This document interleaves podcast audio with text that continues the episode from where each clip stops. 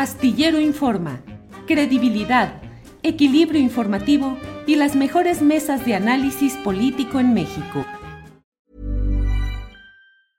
Jewelry isn't a gift you give just once. It's a way to remind your loved one of a beautiful moment every time they see it. Blue Nile can help you find the gift that says how you feel and says it beautifully with expert guidance and a wide assortment of jewelry of the highest quality at the best price. Go to BlueNile.com and experience the convenience of shopping Blue Nile, the original online jeweler since 1999. That's BlueNile.com to find the perfect jewelry gift for any occasion. BlueNile.com. Hey, it's Ryan Reynolds, and I'm here with Keith, co star of my upcoming film, If, only in theaters, May 17th. Do you want to tell people the big news? All right, I'll do it. Sign up now and you'll get unlimited for $15 a month in six months of Paramount Plus Essential Plan on us. Mintmobile.com slash switch. Upfront payment of $45 equivalent to $15 per month. Unlimited over 40 gigabytes per month. Face lower speeds. Videos at 480p. Active Mint customers by 531.24 get six months of Paramount Plus Essential Plan. Auto renews after six months. Offer ends May 31st, 2024. Separate Paramount Plus registration required. Terms and conditions apply if rated PG.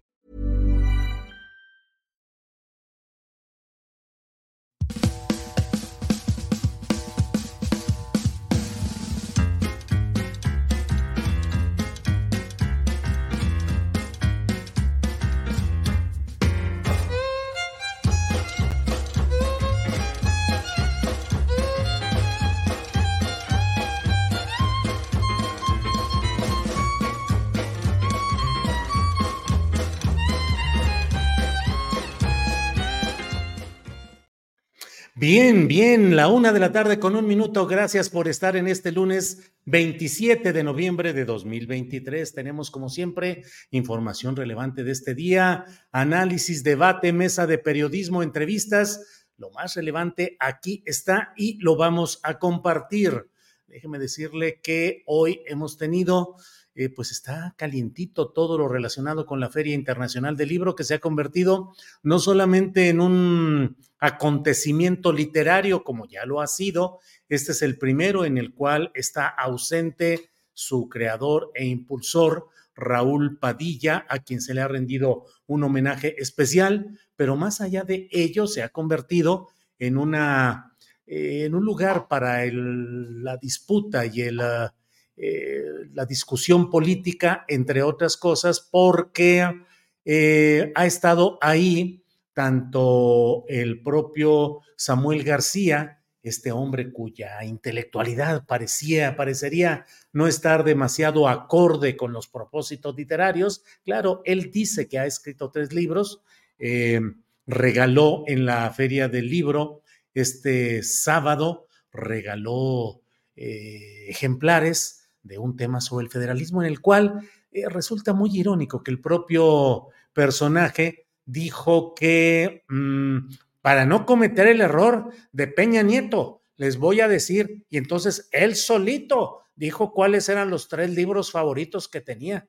Y bueno, pues resulta que hasta ahí se equivocó porque él, diciendo que lo hacía para no equivocarse y para no eh, aceptar la inevitable identificación intelectual vacua e inocua que ha tenido con Peña Nieto, pues entonces él dijo, aquí están, y dijo el federalismo. En primer lugar, ese título, el federalista, eh, posteriormente fue conocido como eh, los papeles, los documentos del federalismo, que es el título con el cual se le ha conocido posteriormente, pero además dio los tres nombres de los, además lo dijo en inglés, dijo los founding fathers, los eh, padres eh, fundadores de Estados Unidos y mencionó tres nombres y de ellos se equivocó en uno. Ándale.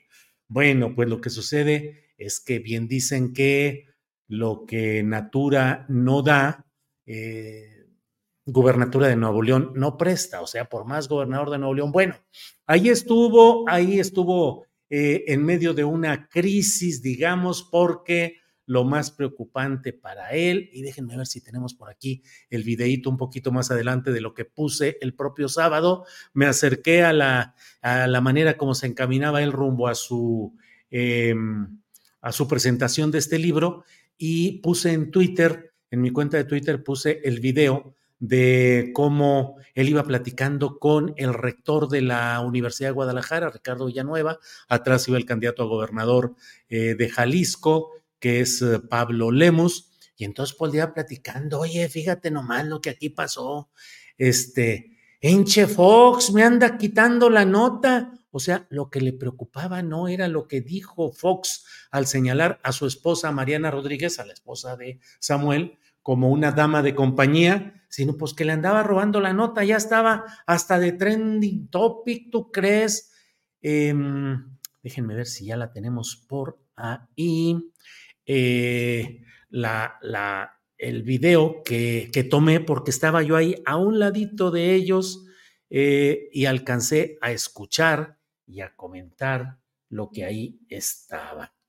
Eh, estamos buscándolo. Bueno, en cuanto pueda, le, le, le, le doy esta, este señalamiento de lo que dijo, que ya lo puse en Twitter, pero lo podemos compartir aquí en unos segunditos más.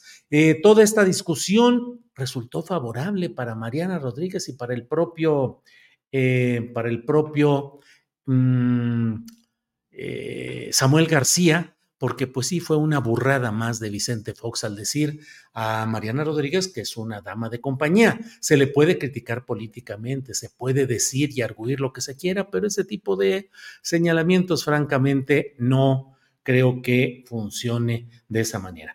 Alex, uh, nuestra compañera Alex Fernanda ha asistido hoy a la presentación del equipo de pre-campaña de Claudia Sheinbaum. Está por allá. Eh, me acaba de reportar que eh, que ya está, eh, que ya terminó la conferencia, la presentación, pues la presentación eh, y conferencia relacionada con este equipo de precampaña. Eh, reapareció Adán Augusto López Hernández, está Adán Augusto nuevamente allá a un lado, sonriente a un lado de, de Claudia Sheinbaum, sonriente y bueno, al parecer, pues ya esperemos que ya no se eh, extravíe, no se desaparezca tanto Adán Augusto López Hernández, por un lado, y por otro, reaparece también Tatiana Cloutier, quien fue una eficaz vocera de, en la campaña de Andrés Manuel López Obrador en 2018 y ahora se integra nuevamente a este eh, equipo de precampaña, ahora con Claudia Sheinbaum. Ya nos dirá en unos eh, minutitos más, yo creo que por ahí de la 1.25, por ahí tendremos esta información que nos va a pasar Alex Fernanda con todo lo que sucedió ahí, video y su propio reporte periodístico. Eh, mientras tanto, déjeme eh, avanzar. Tenemos ya este videíto. Mire, escuche cómo va hablando el vato este, el Samuelito García. Escúchelo, por favor.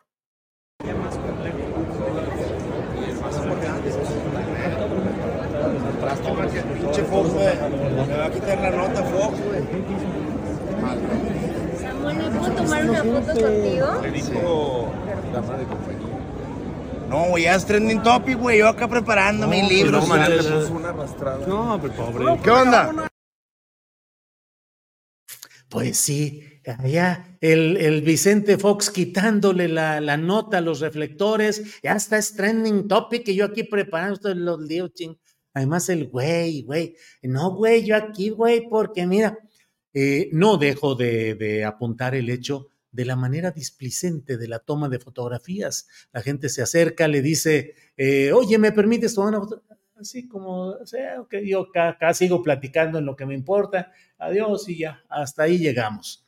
Eh, pero, bueno, pues eso es lo que ha pasado en una FIL Guadalajara, donde también ayer estuvo Xochil Gálvez con alguna participación eh, con una presencia, más bien una presencia física. Hoy estará también en la FIL y se aventó el tiro porque Claudia Sheinbaum no canceló su participación donde iba a presentar un libro de Paco Ignacio Taibo II, eh, no asistió y entonces eh, eh Xochil Gálvez dice, sacatito pa'l conejo, ya sabe usted, así con, con una gran profundidad discursiva. Y el propio presidente López Obrador hoy en la conferencia mañana de prensa dijo que la FIL es un ámbito conservador. Eh, y bueno, pues la verdad es que ahí hay de todo, ahí hay de todo. Desde luego, una presencia notable porque el propio Raúl Padilla, que fue el gestor y el promotor y el usuario de recursos públicos destinados a la UDG para impulsar lo que es un logro importante, la FIL de Guadalajara, pero mm, pues él mismo estuvo contra la candidatura de López Obrador en 2018, aspiró a ser secretario de Cultura con Ricardo Anaya y se sigue manteniendo ese mismo espíritu de colaboración con grupos políticos que son adversos al que hoy está en el poder federal. Pero, pues a mí me parece de que es un evento importante el hecho de promover la lectura desde los ámbitos que sea y además con pluralidad me parece importante. Por otra parte, estuve el sábado, el sábado estuve ahí en la, em, eh, presenté el libro de Ana Lilia Pérez. Está disponible por ahí en los archivos de YouTube y de Facebook, la presentación que hicimos ahí en la propia eh, FIL. Y em, dicen, mire, Ofelia del Sinore dice muchas gracias al equipo de Astillero Informa por la transmisión de la presentación del libro Los hijos del neoliberalismo. No importa que el sonido no haya sido impecable, mientras escuche Vale, pues sí, así es. Em, bueno, pues muchos saludos y muchos comentarios que vienen por aquí. Vamos de inmediato, vamos de inmediato con algo que sucedió ayer y que Rubí López y Juan Manuel Ramírez, nuestros compañeros de eh, la tripulación astillero, cubrieron para este noticiero que es em, la presentación en la FIL Guadalajara del colectivo Luz de Esperanza por los desaparecidos en el estado de Jalisco. Escuchemos, por favor.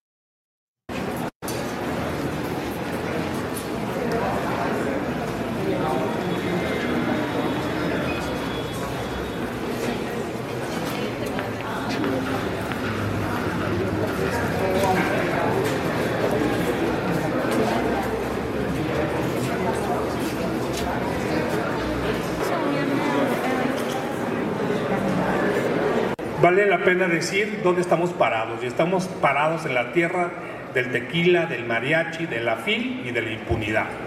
Aquí es más fácil desaparecer una persona y no dar con ella que, con en busca de un celular. Y eso me parece criminal. Y el Estado tiene que dar cuentas. Por eso es muy importante, aprovechando que la Unión Europea es invitada oficial de la FIL y que entre sus cláusulas democráticas tiene que con sus contrapartes, en este caso México, tiene que velar por los derechos humanos y la democracia. Y me parece que no, no, no podríamos dejar pasar por alto esta situación. Que sí hay que solicitarle a la Unión Europea un pronunciamiento respecto a este caso y que brinde el apoyo necesario para que esto, esta tragedia que están viviendo las familias no se siga cometiendo. Definitivamente las autoridades no están respondiendo, no hay confianza y por eso es importante que vengan ojos y participación internacional. Eso es definitivo. Necesitamos una especie de GIEI, del Grupo Interdisciplinario de Expertos Independientes, no para que le vengan a hacer la chamba a, estos, a estas autoridades, sino para que vengan a marcar líneas de trabajo, para que se conduzcan tal como lo hicieron con el caso de los 43 chicos de Ayotzinapa. Entonces, en este momento no hay confianza, hay inoperancia, hay colusión, hay complicidad, hay filtración y por lo tanto, así como estamos, me parece que poco es decir que estamos en un estado donde eh, la justicia y los aparatos de procuración, investigación, identificación y búsqueda son totalmente inoperantes. Es una tristeza y es un llamado de atención urgente y desesperado, es un grito de todas las familias a la Unión Europea, a todo el mundo. Yo quisiera saber si en un estado de la Unión Europea desaparecieran 70 personas al día, ¿qué pasaría? ¿Qué pasaría con la prensa incluso de esos países? ¿Qué pasaría si en un estado desaparecieran 70 personas al día en Europa?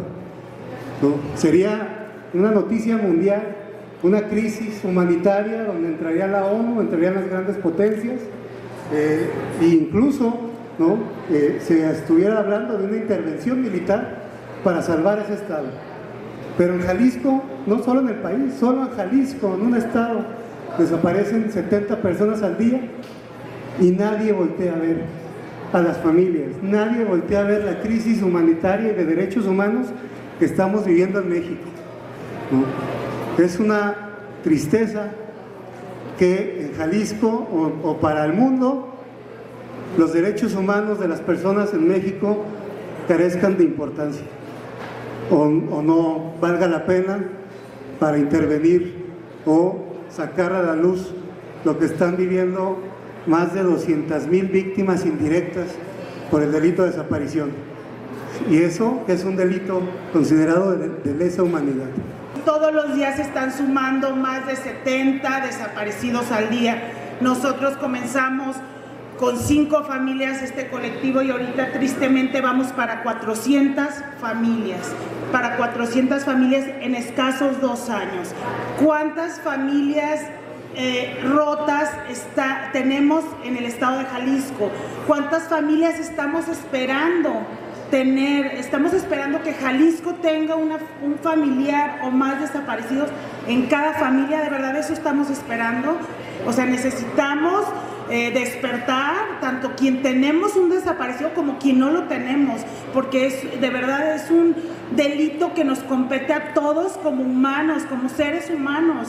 O sea, no podemos dejar de pasar de que, ay, pues se llevaron al vecino, o sea, y hacer como que no pasa nada, ver que pasan las cosas y no hacer nada porque no pasen. Yo les pido eh, que se sumen, que nos ayuden, quien nos está viendo, quien nos está escuchando, eh, quienes están a nuestros lados, siempre sumando, que no nos suelten, que realmente necesitamos ayuda y realmente ayuda de verdad.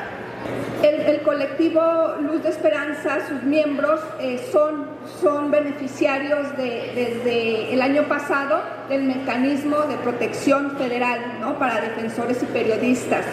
En, estos, en este caso, pues bueno, eh, lamentablemente a partir del decreto que eh, el presidente Andrés Manuel López Obrador este, aprobó este, durante la pandemia precisamente en materia Em, de, desaparición de varios fideicomisos, entre ellos precisamente eh, el que administraba recursos del mecanismo federal, pues fue uno de, los desaparecidos, ¿no? Dentro de este decreto. Y a partir de entonces, eh, Sikimi ha detectado que, pues bueno, si antes de, esto, de este evento eh, el acceso a este mecanismo por parte de defensores eh, pues era difícil, era complicado.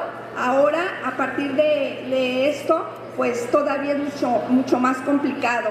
Y no se diga eh, en el momento de que se inicie el trámite correspondiente dentro del mecanismo federal para eh, este, entrevistar a, los beneficiarios y a partir de ahí pues se inicie el trámite de la del dictado de medidas, de medidas de protección.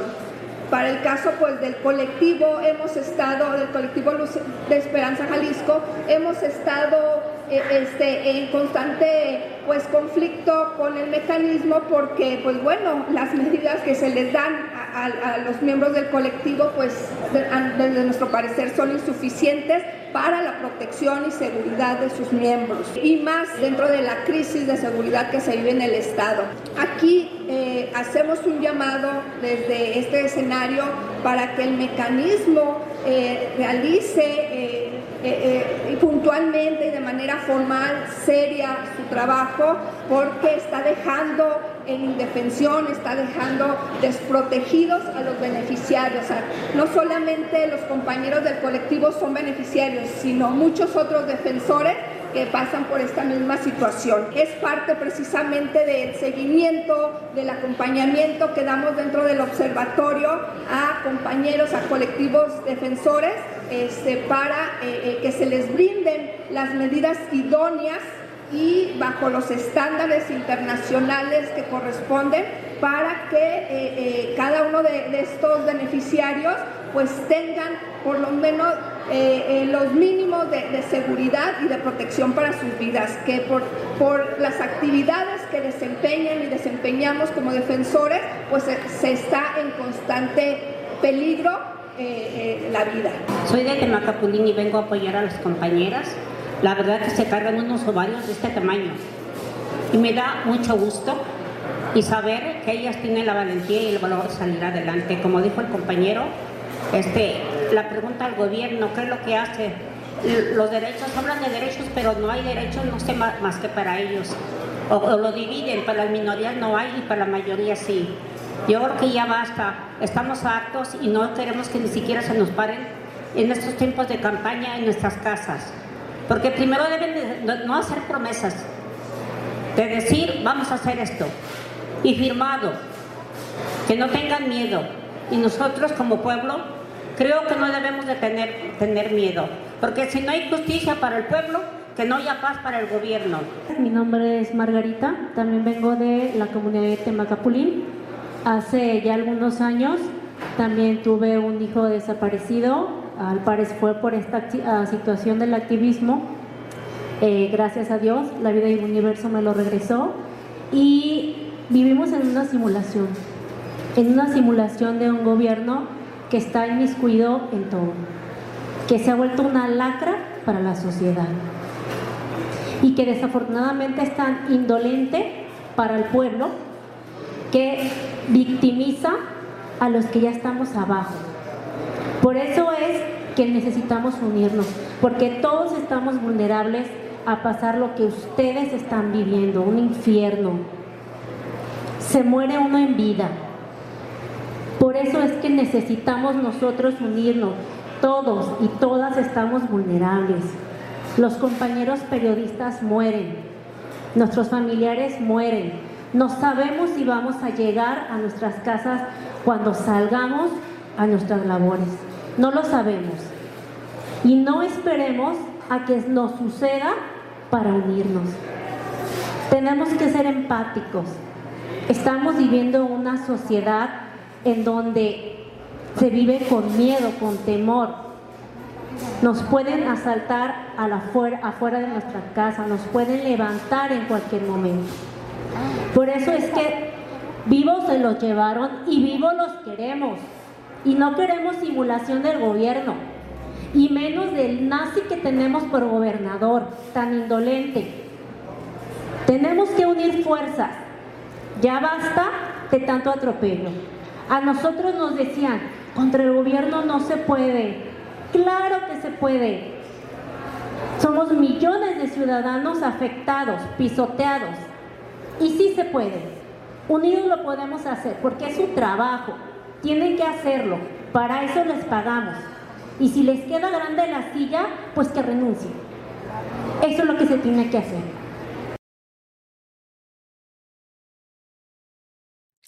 Gracias a Juan Manuel Ramírez, Juanma, que estuvo eh, tomando este video de la conferencia de prensa, la presentación de este tema en la FIL de Guadalajara. Debo decirle que mientras tanto, mientras todo esto sucedía, el defensor de derechos humanos Higinio Trinidad de la Cruz fue hallado sin vida tras 24 horas de haber sido eh, desaparecido de manera forzosa. Eh, Higinio Trinidad de la Cruz fue un opositor activo a la minería ilegal y a la megaminería impulsada esta por empresas transnacionales en la Sierra de Manantlán, en los límites de Jalisco y Colima. Lidiet Carrión publicó en pie de página pues una amplia referencia a lo que sucede ahí eh, en el entorno de la minera Peña Colorada, minera Peña Colorada, que es eh, de una empresa transnacional y en un contexto muy complicado del cual incluso vamos a hablar un poco más adelante, ya sea mañana y también en la columna astillero. Bueno, eh, es la una de la tarde con 23 minutos y nuestra compañera Alex Fernanda ha estado en la presentación del equipo de pre-campaña de Claudia Sheinbaum y nos reporta lo que ahí sucedió. Alex, buenas tardes. Hola Julio, ¿cómo estás? Feliz lunes. Muy bien, Alex, feliz lunes. ¿Qué tenemos hoy? ¿Dónde andas y qué nos vas a reportar, Alex, por favor? Pues mira, Julio, vamos a comenzar. Eh, pues el día de hoy, eh, Claudia Sheinbaum Pardo, la precandidata única de Morena, PT y Verde, pues ya dio a conocer a su equipo de precampaña. La cita fue hoy al mediodía en el Hotel Country Yard, eh, Revolución en, en la Ciudad de México. Y junto al presidente de Morena, Mario Delgado, ya dio los nombres. Pero mira, vamos a empezar. Primero está pues Mario Delgado, que va a ser su coordinador de precampaña. Después está Adán Augusto, que ya lo vemos aquí en pantalla, él va a ser el coordinador político. Ricardo Monreal Ávila va a ser el coordinador de enlace territorial. Seguimos con Gerardo Fernández Noroña, que va a ser el coordinador de enlace con organizaciones sociales y civiles.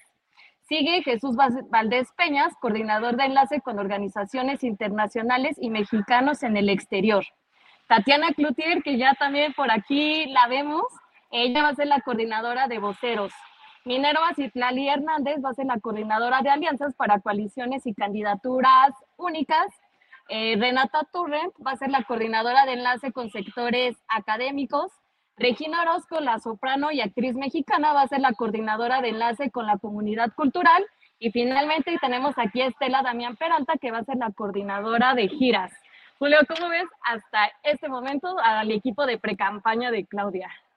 Bueno, pues digamos que la mayor sorpresa es la reincorporación pública de Adán Augusto López Hernández, que llevaba un largo tiempo ausente de actos de apoyo y del ejercicio del mismo cargo que ya había sido anunciado originalmente como coordinador político. Así es que, pues esa es la principal noticia, el regreso de Tatiana Cloutier, que tiene una gran presencia en redes sociales, que es muy apreciada y que es muy eficaz como vocera y defensora de estos procesos electorales. Y eh, me parece interesante la incorporación de Renata Turrent y de Regina Orozco. En fin, pues parece que por ahí van las cosas, Alex. Y también le preguntaron sobre Marcelo Ebrard, obviamente la pregunta iba a estar ahí, y dijo que pues que Marcelo está presente, que él espera, ella espera que se llegue a integrar, pero que pues ahí van caminando. También le preguntaron sobre Manuel Velasco y dijo que bueno, que él es parte del verde, pero que también está cerca con ellos. Y entre los temas que, ah, bueno, y para finalizar esto, también dijo que las personas que hoy vimos presentes aquí, en este video que por ahí también les compartí una foto que se tomaron al final con lo de unidad, todo aquí los vemos agarrados de la mano. Y mencionó que los que están presentes la van a acompañar hasta la presidencia. Esas fueron las palabras de Claudia Sheinbaum. Y en la, en la parte de preguntas y respuestas, pues también se tocó el tema de por qué no había ido a la FIL de Guadalajara este fin de semana y también vimos pues aquí este post de Xochil Galvez que, bueno, ahí estuvo el fin de semana y dijo que la que la había invitado fue Paco Ignacio Taibo II y que no pudo ir, pero que va a presentar el libro en la Alameda. Ese fue el adelanto que nos dio. Eh, también dijo que van a estar atentos a la inteligencia artificial y, y que van a aclarar las noticias falsas que se lleguen a dar. Y también puntualizó que ellos no van a utilizar la, la inteligencia artificial. Y pues dice que la gente está contenta. Entonces, así va caminando Julio. Muy bien. Eh, ¿Hubo preguntas y respuestas durante cuánto tiempo, Alex? Siete minutos aproximadamente. Pocas preguntas. Pocas preguntas. Fueron cuatro compañeros los que, los que hicieron preguntas. Yo también ya tenía ahí mi, mi pregunta preparada, pero pues no se me dio, ya está. Me paré y estaba así, pero no se me dio, Julio. Se me fueron Muy ahí. Bien. Muy bien, Alex. Eh, ¿Anunciaron alguna otra cosa o es esencialmente lo que se dijo hoy, Alex? Esencialmente, Julio, esto es lo que están mencionando hoy, que así va a comenzar su equipo de pre-campaña.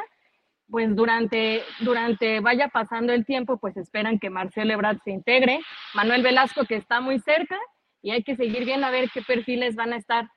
Entonces, va a estar bueno. Bueno, ¿y a qué hora inició? ¿A las 12 o un poquito después? Poquito después de las, de las 12. Yo creo que empezó a las 12.16 pero en general, pues sí, sí fue puntual. Bueno, Alex, pues muchas gracias por este reporte desde la propia conferencia de prensa. Bueno, ya en otro lugar para hacer la transmisión con buen internet, pero gracias, Alex. No, y de hecho sigo aquí, Julio, mira, aquí todavía me esperé. Aquí seguimos en el Hotel Country Yard en Revolución, Ciudad de México. Bueno, Alex, pues adelante y nos conectamos más tarde a ver qué más hay en todos estos asuntos. Gracias, Alex. Gracias, Julio. Gracias, audiencia. Y aquí pendientes a la información. Gracias. Hasta luego. Bueno, pues eh, estos son los nuevos integrantes del equipo de precampaña de Claudia Sheinbaum. Desde luego que llama la atención el regreso de Adán Augusto López Hernández, que no fue ni presidente del partido como mucho se promovía en su momento, ni el coordinador general de campaña como mucho se promovió en su momento. Luego hubo una larga ausencia en la cual, entre otras derrotas políticas de Adán Augusto López Hernández, estuvo el hecho de que no pudo, eh, no pudo quedar nadie de su grupo para la sucesión gubernamental en Tabasco, sino que quedó Javier May, que es del equipo totalmente contrario a Dan Augusto. Javier May, que junto con Octavio Romero, el uh, director de Pemex, pues uh, conforman un grupo político que ha estado siempre rivalizando con el de Adán Augusto López Hernández. Eh, ¿Cómo queda exactamente la definición de la vocería? Eh, lo coordina Tatiana Cloutier. Eh, Gerardo Fernández Noroña será un diputado, eh, es diputado federal, va a buscar la reelección y va a buscar ser el coordinador de la bancada de Morena en la Cámara de Diputados en San Lázaro y por tanto el virtual jefe político. Si llega Morena con la fuerza que se prevé y mmm, Gerardo Fernández Noroña es el coordinador de los diputados federales de Morena, será el presidente de la Junta de Coordinación Política y será el hombre encargado del trabajo institucional de la coordinación de esa Cámara donde hay que lidiar pues no solo con eh, la confrontación con los adversarios, sino la posibilidad de ir negociando para ir sacando adelante iniciativas y diferentes aspectos legislativos. De darse va a ser una gran una gran, un gran paso para Fernández Noroña y diría yo que también una gran prueba, porque así como ha avanzado dando señales de madurez, de responsabilidad y con mucho respaldo popular, pues habrá que verlo ahora ejerciendo un cargo de coordinación política, de armado político, de consensos.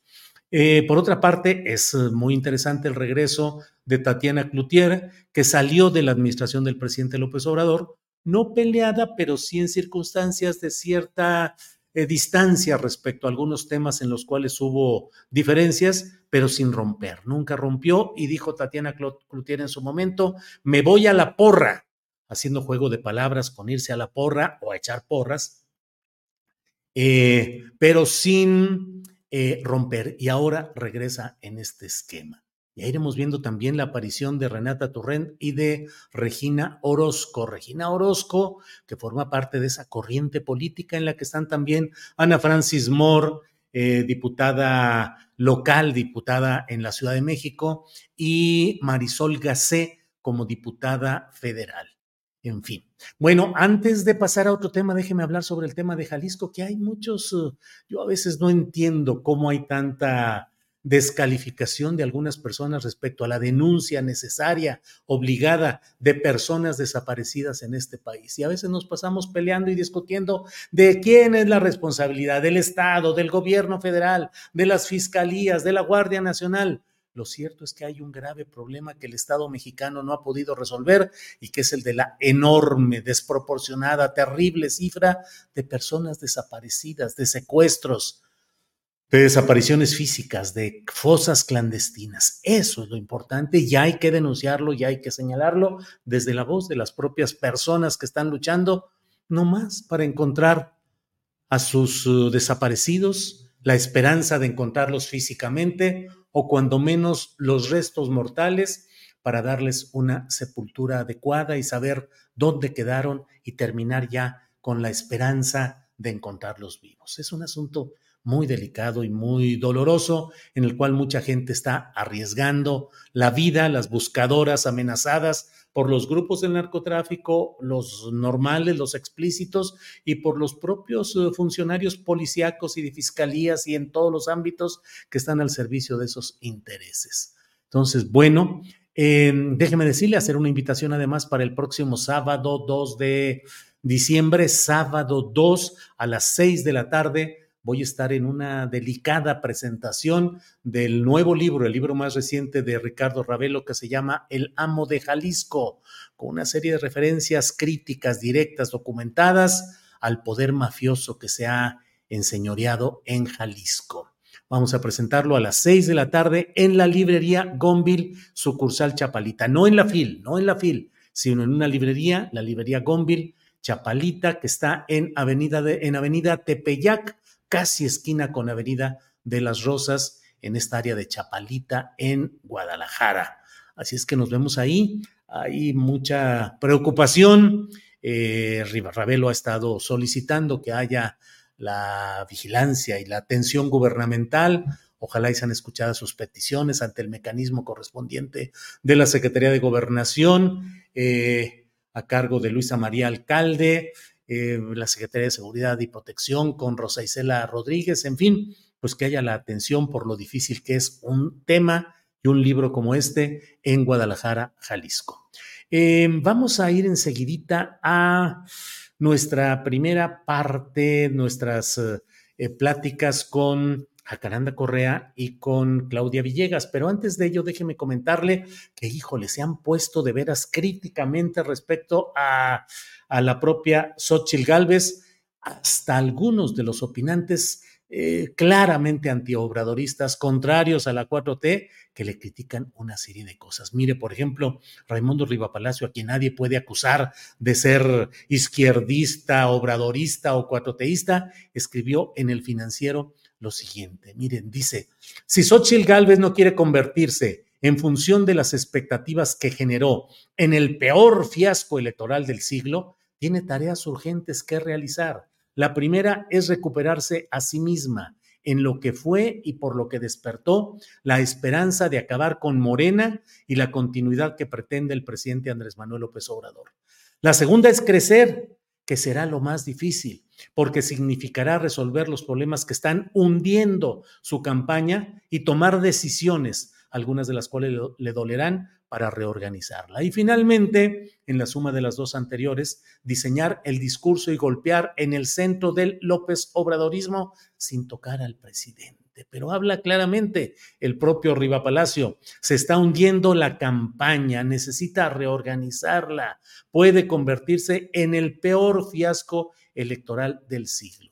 Y miren, veo en un tuit que puso Mario Campa, economista y politólogo, en el que sintetiza esto que no ponemos expresamente porque es de reforma y no vaya a haber ahí problemas con derechos de autor, pero dice Mario Campa, duras verdades sobre Xochitl Galvez y reproduce lo que dice en su artículo Jesús eh, Silva Herzog Márquez, que insisto, tampoco se le puede señalar como cuatroteísta o obradorista o nada por el estilo. Estos son algunos de, los, eh, de las menciones que hace. Dice, desde que se hizo sorpresivamente de la candidatura presidencial, no ha dado un solo paso.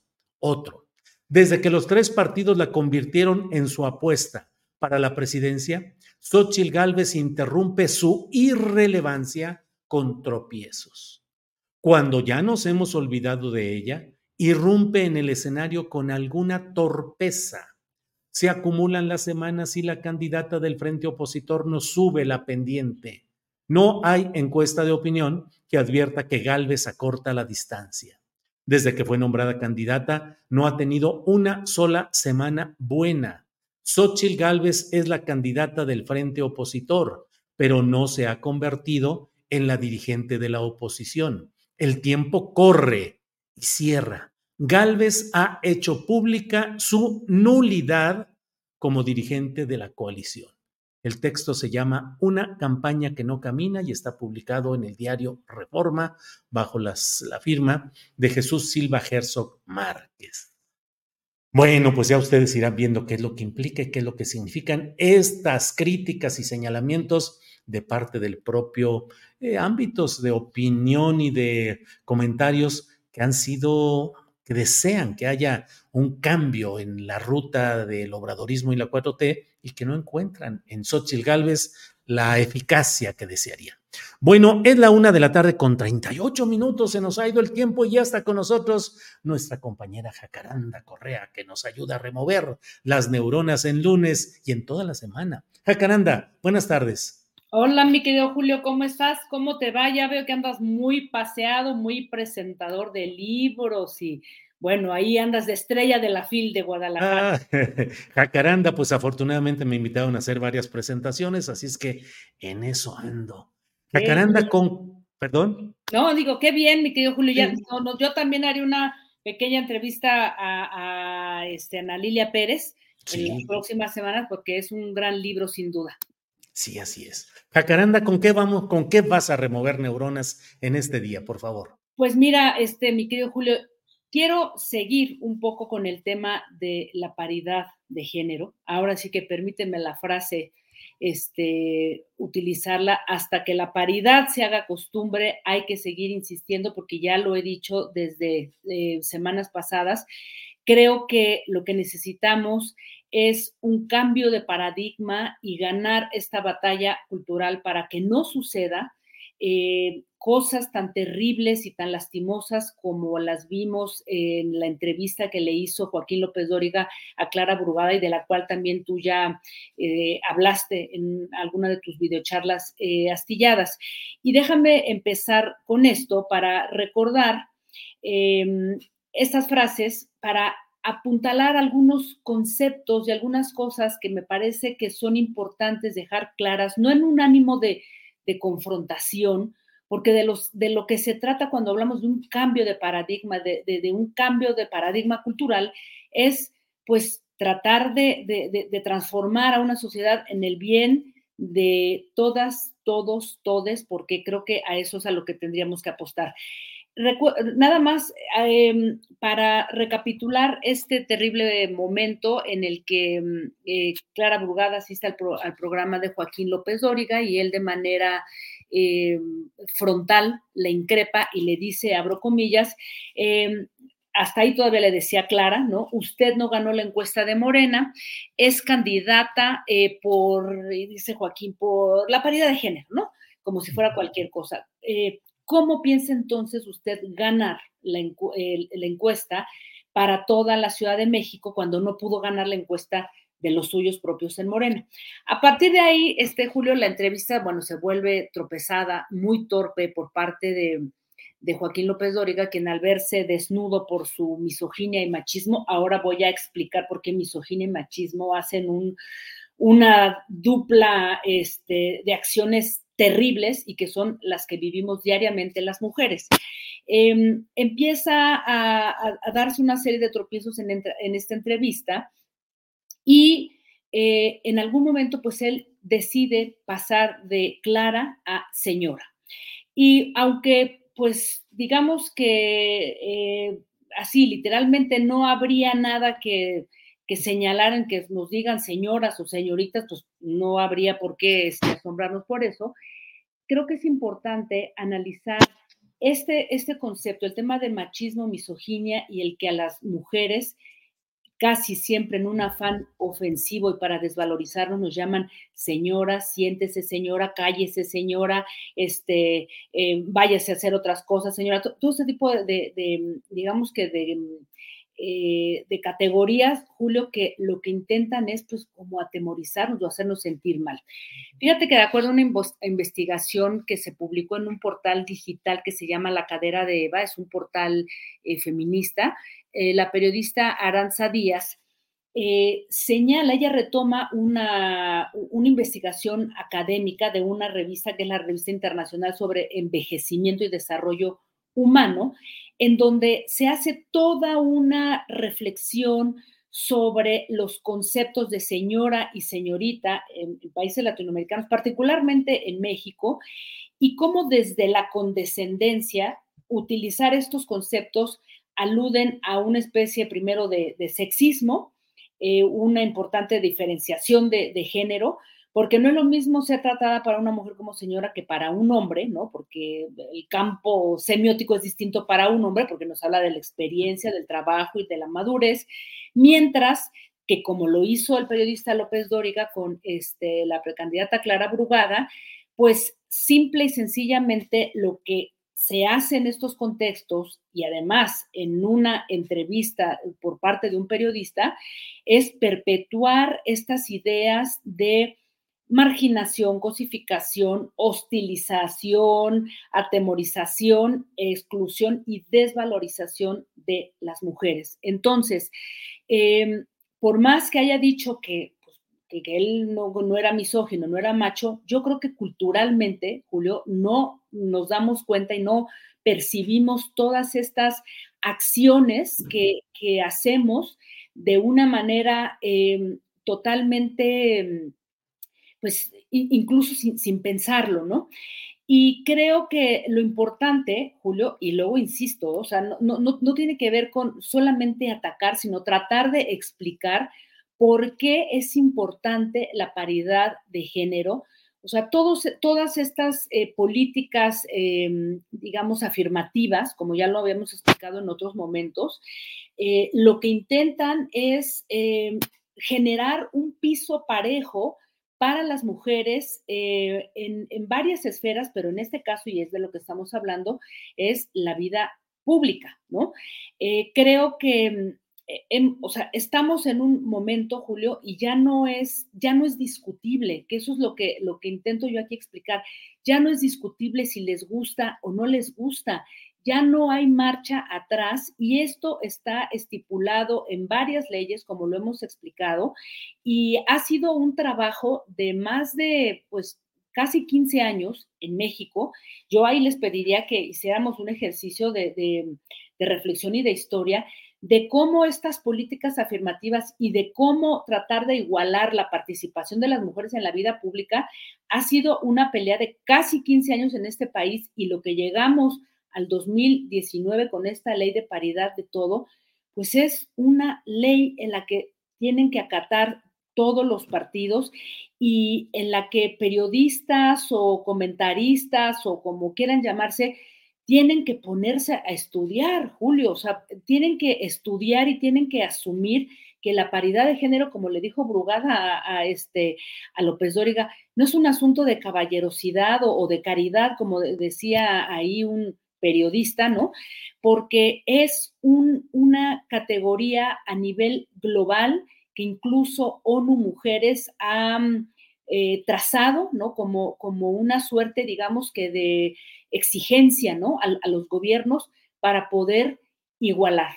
Y aquí, Julio, yo, yo diría una cosa, fíjate que hay una propuesta muy interesante de Marcela Lagarde, que ella eh, habla de la democracia genérica, en donde dice, la crisis, digamos que del sistema patriarcal es evidente, por eso digo, ya no hay marcha atrás. Y frente a esto, lo único que nos queda es entender que los derechos humanos surgen de, esfuerzos por cambiar eh, las desigualdades, que no podemos vivir en un mundo predominantemente masculino, eh, patriarcal, porque eso ya no es posible. Y entonces lo que estamos pidiendo es solamente paridad. ¿Y cómo lo hacemos? Bueno, pues después de siglos, solamente se trata de hacer políticas afirmativas, acciones como esta paridad de género, que vamos a seguir viendo en los próximos meses por este proceso electoral enorme que vamos a vivir en el 2024. Así es que, eh, Julio, insisto y con esto cierro, eh, yo creo que es muy importante como periodista seguir insistiendo en esto, eh, con, digamos que con la intención de, generar un cambio de paradigma, un cambio de cultura y que hombres con este tipo, digamos que de tratos Em, y, de desprecio y, tratando de desvalorizar a las mujeres, como fue la entrevista que le hizo Joaquín López Dóriga a, Clara Brugada, no pueden volver a, suceder, Julio, y yo, eh, como empecé diciéndolo, creo que hay que insistir en este tema, hay que, pues casi, casi alfabetizar o educar a quienes se niegan eh, por este tipo, digamos que de mm, de acuerdos democráticos, porque quienes se niegan, lo único que están haciendo es perpetuar prácticas antidemocráticas. Así es que, Julio, como, que lo, como lo dije, permíteme retomar esta,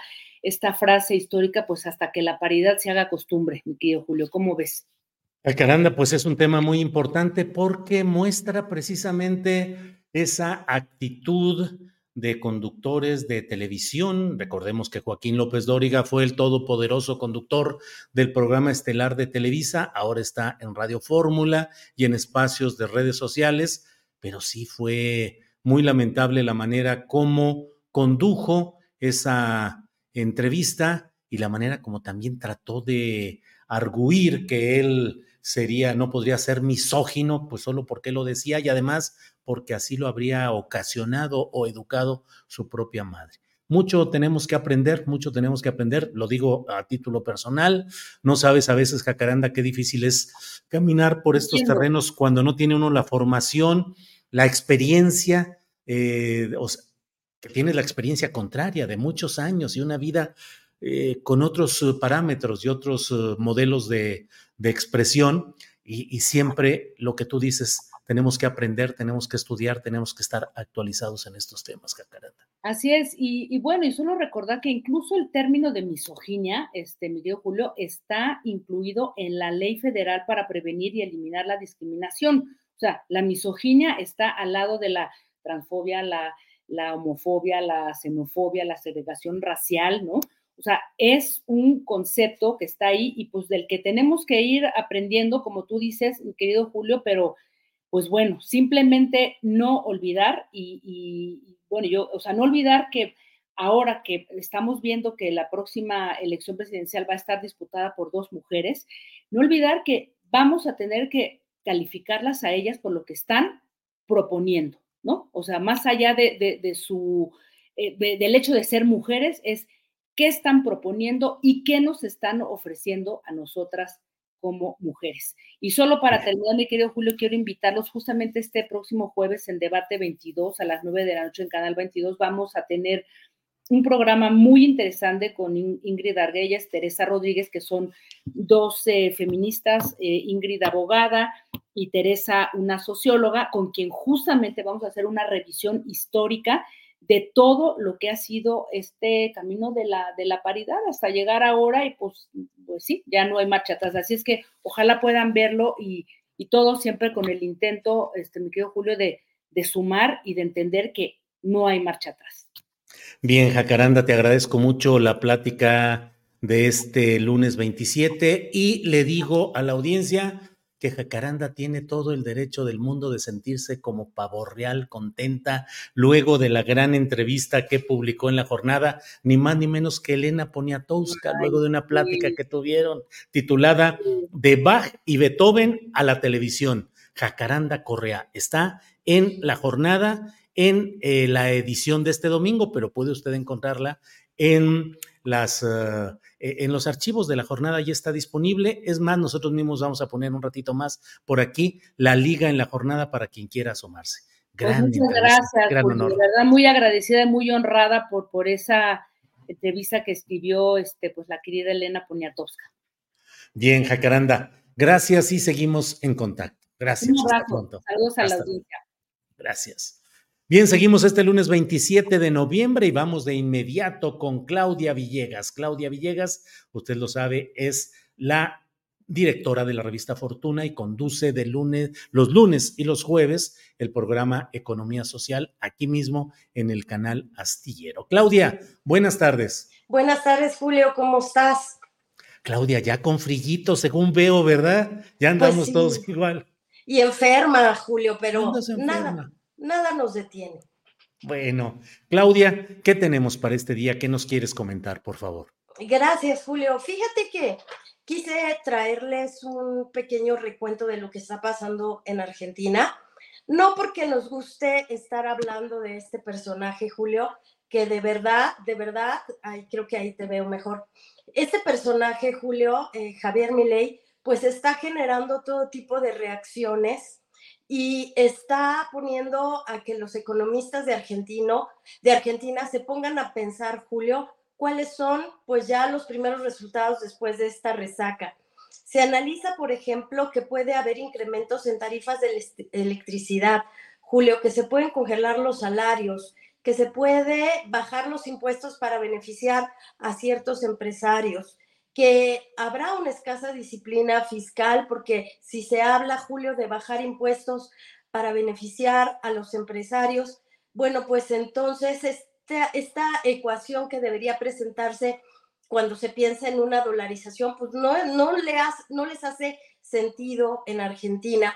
Podría también haber una gran destrucción de valor, Julio, porque la única manera que se encuentra en economías altamente caóticas y desordenadas como lo que está pasando en Argentina es que pues que el no controlar inflación, el que se piense en una dolarización que podría destruir empresas, patrimonios, ahorro. Y bueno, pues en general, Julio, el patrimonio de las personas en Argentina está en riesgo. Y esto pues nos lleva a pensar lo importante que es tener un banco central, un banco central como el que tenemos en México, Julio, y que en Argentina eh, hay pues la posibilidad de que podamos observar qué sucede cuando se propone un régimen, Julio, que busca de alguna manera traer ideas que ya fueron muy viejas hace mucho tiempo, Julio. El otro día hablabas de Carlos Salinas de Gortari con las privatizaciones al estilo Margaret Thatcher, cómo se inspiraron en Milton Friedman, en los Chicago Boys. Bueno, pues ahora en Argentina las quieren traer a valor presente, como dicen los economistas, las quieren volver a usar, pero creo que los próximos días y las próximas semanas serán muy importantes y que México tiene que estar muy pendiente de lo que sucede en Argentina, Julio. Vaya, sí, eh, realmente pensar de todo ello, Claudia, todo lo que está proponiendo Javier Milei, eh, primero en la campaña, la dolarización, la desaparición del Banco Central y luego ahora el jaloneo interno de los grupos políticos que dicen los que están buscando ocupar las posiciones para implementar o retrasar esas políticas de mi ley y mi ley que ya está en Estados Unidos en viaje para platicar con eh, directivos del Fondo Monetario Internacional y del gobierno de Estados Unidos. Y bueno, pues siempre Claudia Villegas, yo creo que en la economía es uno de esos terrenos donde las buenas intenciones se topan con la realidad terrible de lo que se puede cambiar y lo que no se puede cambiar. De ello, en nuestro país también tenemos mucho testimonio, Claudia. Pero no es fortuito, Julio. Por eso creo que México tiene que pensar muy bien y que tiene que analizar muy bien qué es lo que está pasando en Argentina, porque los libertarios, que son estos anarcocapitalistas, que son socialistas eh, populistas, eh, más bien de derecha populistas, Julio, que quieren recuperar el populismo, pero con tintes de derecha. Bueno, pues no es fortuito y forma parte de toda una eh, estrategia que se ha venido tejiendo desde hace décadas, precisamente en Estados Unidos, donde la ultraderecha con Trump, en donde en, en Brasil también han tenido sus momentos y que estos libertarios cuestionan, fíjate, cosas que aquí en México hemos visto. La menor participación del Estado en temas sanitarios que se cuestionó durante toda la pandemia aquí en México, no solamente era un cambio de opinión, no, no solamente era yo puedo expresar que no quiero cerrar mis tiendas, sino que tenía claramente una conexión. Luego, Julio, el otro elemento que tenemos que observar y que nos tocó también cubrirlo es cómo cuestionan al Banco Central. Y estaba revisando cuando Trump tuvo un enfrentamiento con el presidente de la Reserva Federal en 2019, cuando le decía hay que bajar tasas y quería eh, Trump todo el tiempo estar metiendo la mano del Poder Ejecutivo de Estados Unidos en el Banco Central.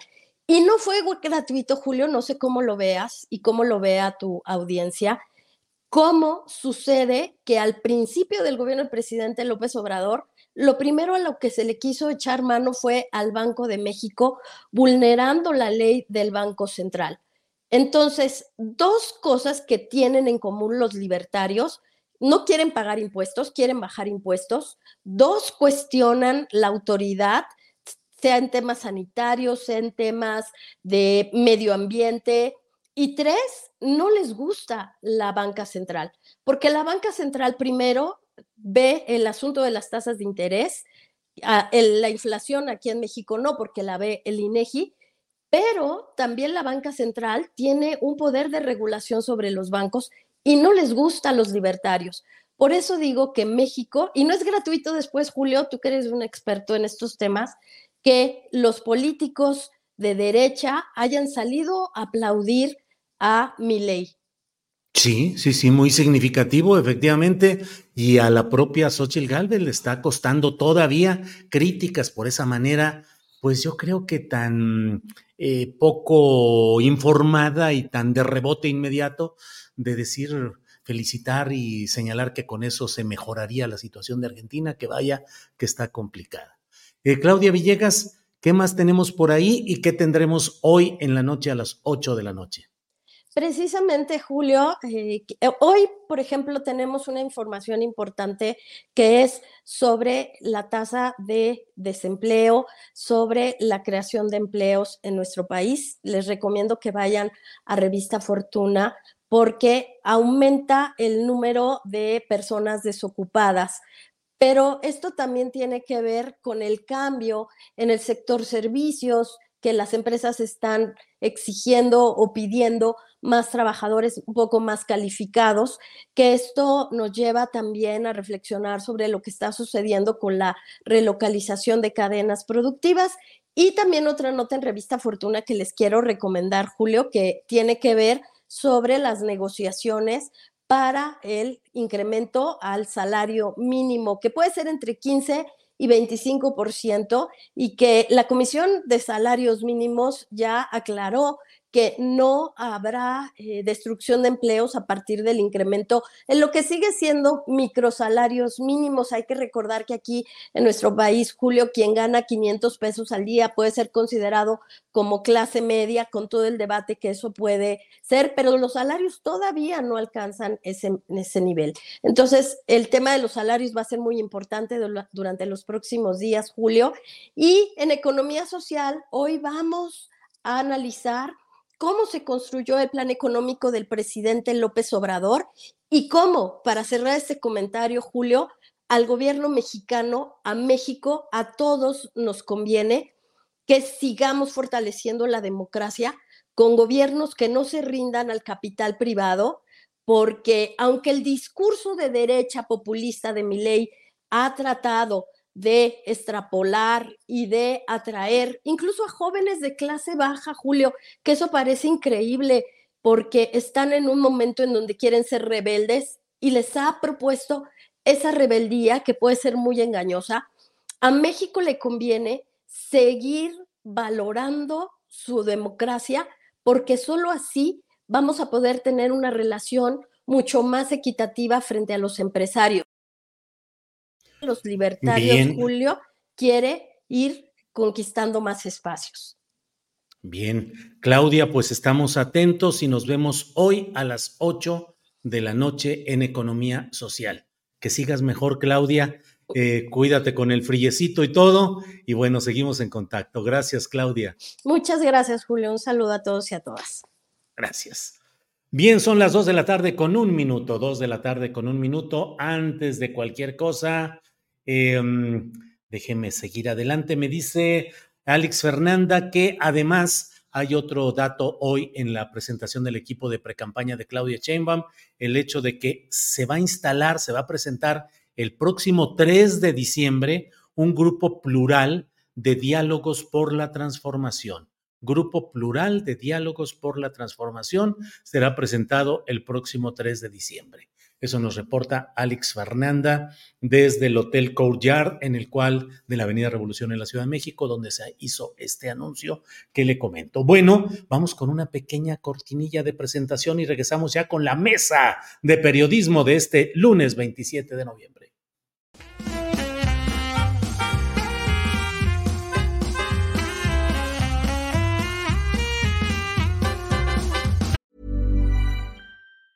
Many of us have those stubborn pounds that seem impossible to lose, no matter how good we eat or how hard we work out. My solution is PlushCare.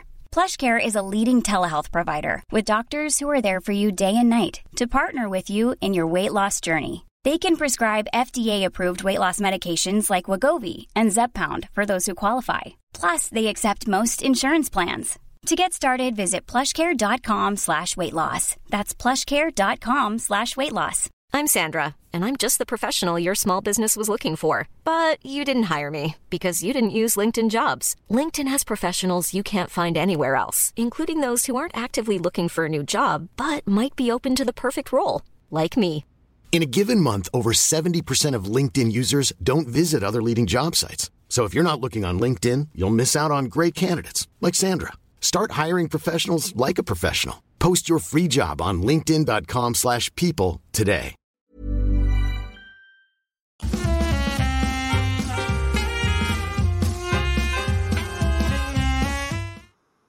Bien, Marta Olivia López. Buenas tardes, Marta Olivia. ¿Qué tal, Julio? Muy buenas tardes. Es un gusto estar aquí en esta mesa de los lunes que está saturadita. Sí, así es, Marta Olivia, saturadita. Jorge Meléndez, buenas tardes. Buenas tardes, saludos a los dos, esperando a nuestro querido Salvador Frausto y saludos a la audiencia.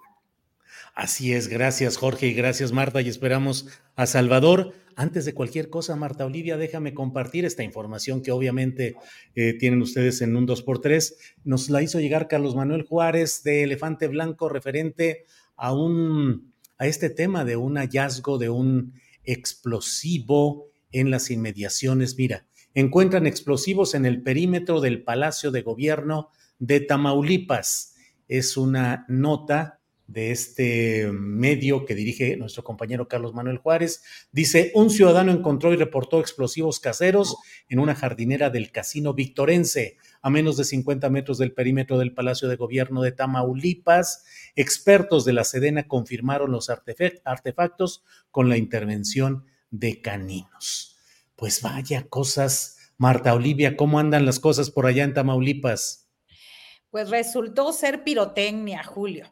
Pirotecnia. Resultó ser pirotecnia, este, ya corroborado también y analizado por la Secretaría de la Defensa Nacional, así que bastante chistositos los que andan. Justo tenemos una entrevista, te paso por el chat privado esta nota actualizada que estos artefactos explosivos resultarían pirotecnia. Así que eh, lo cierto es que el ambiente de seguridad está bastante enrarecido, enrarecido en Tamaulipas eh, por una, yo podría comentar que es una serie de cuestiones este, que tienen que ver con eh, los mandos y las plazas.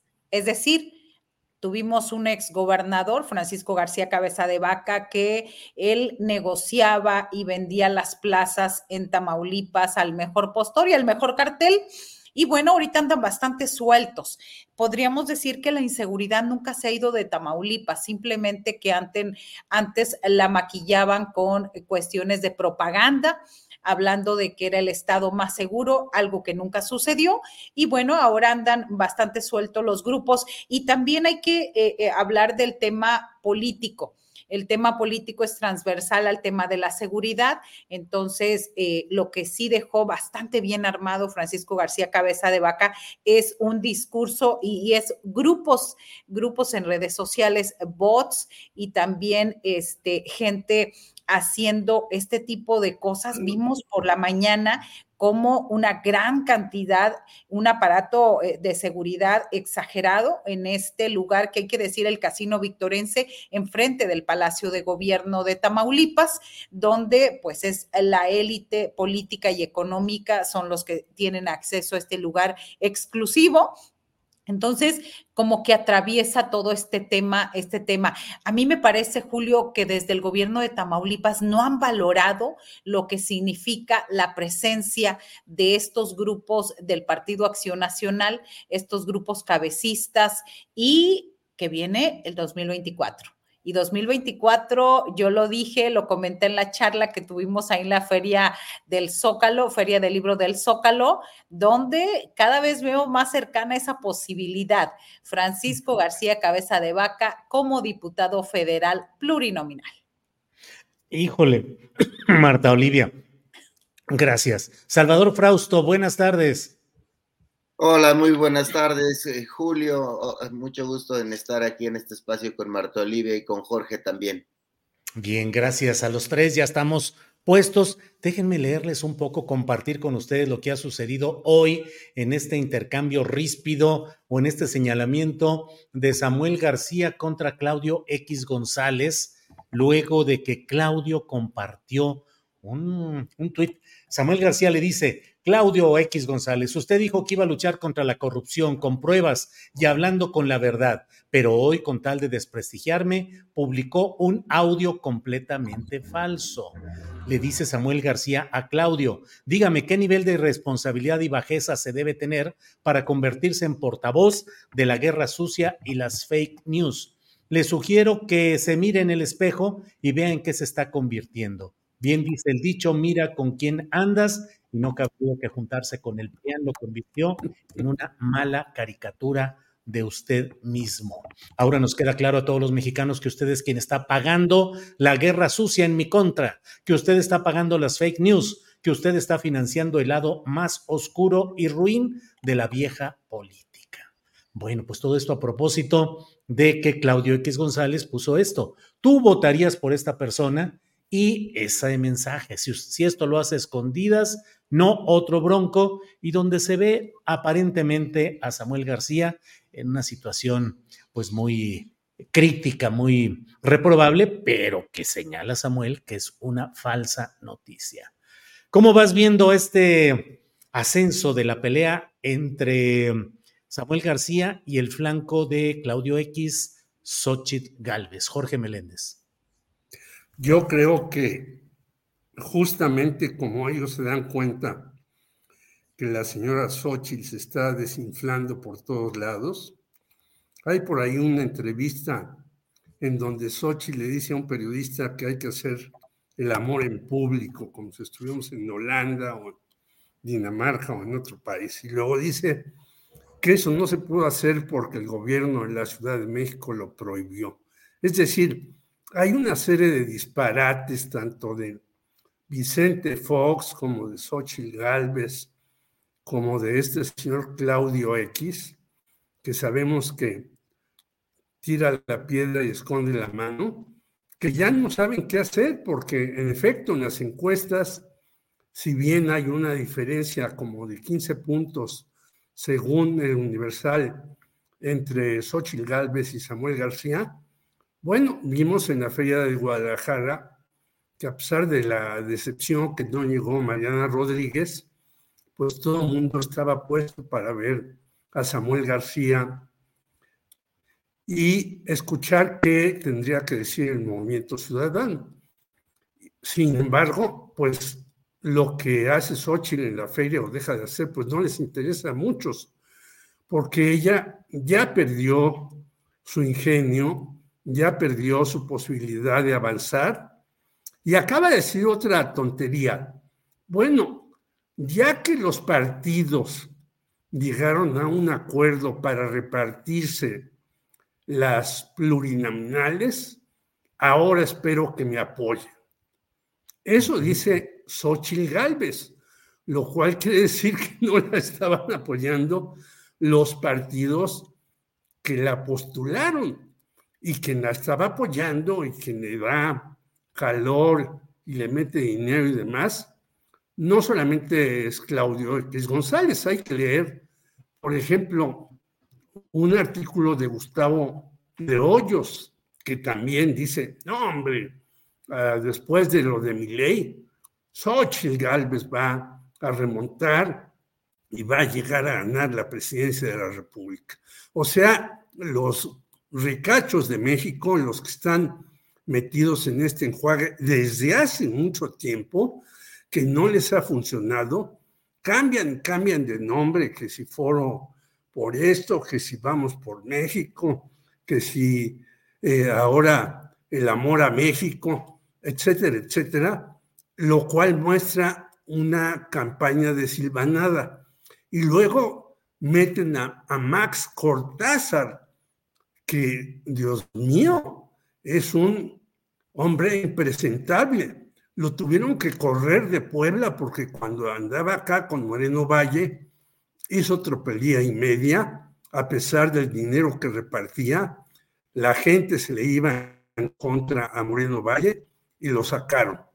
Y luego meten a Consuelo Sáizar, una señora que es verdaderamente terrorífica, que hizo con el dinero de Conaculta y el Fondo de Cultura Económica una bolsa para premiar a sus periodistas consentidos. Bueno, con esos amigos, ¿para qué quiere uno enemigos?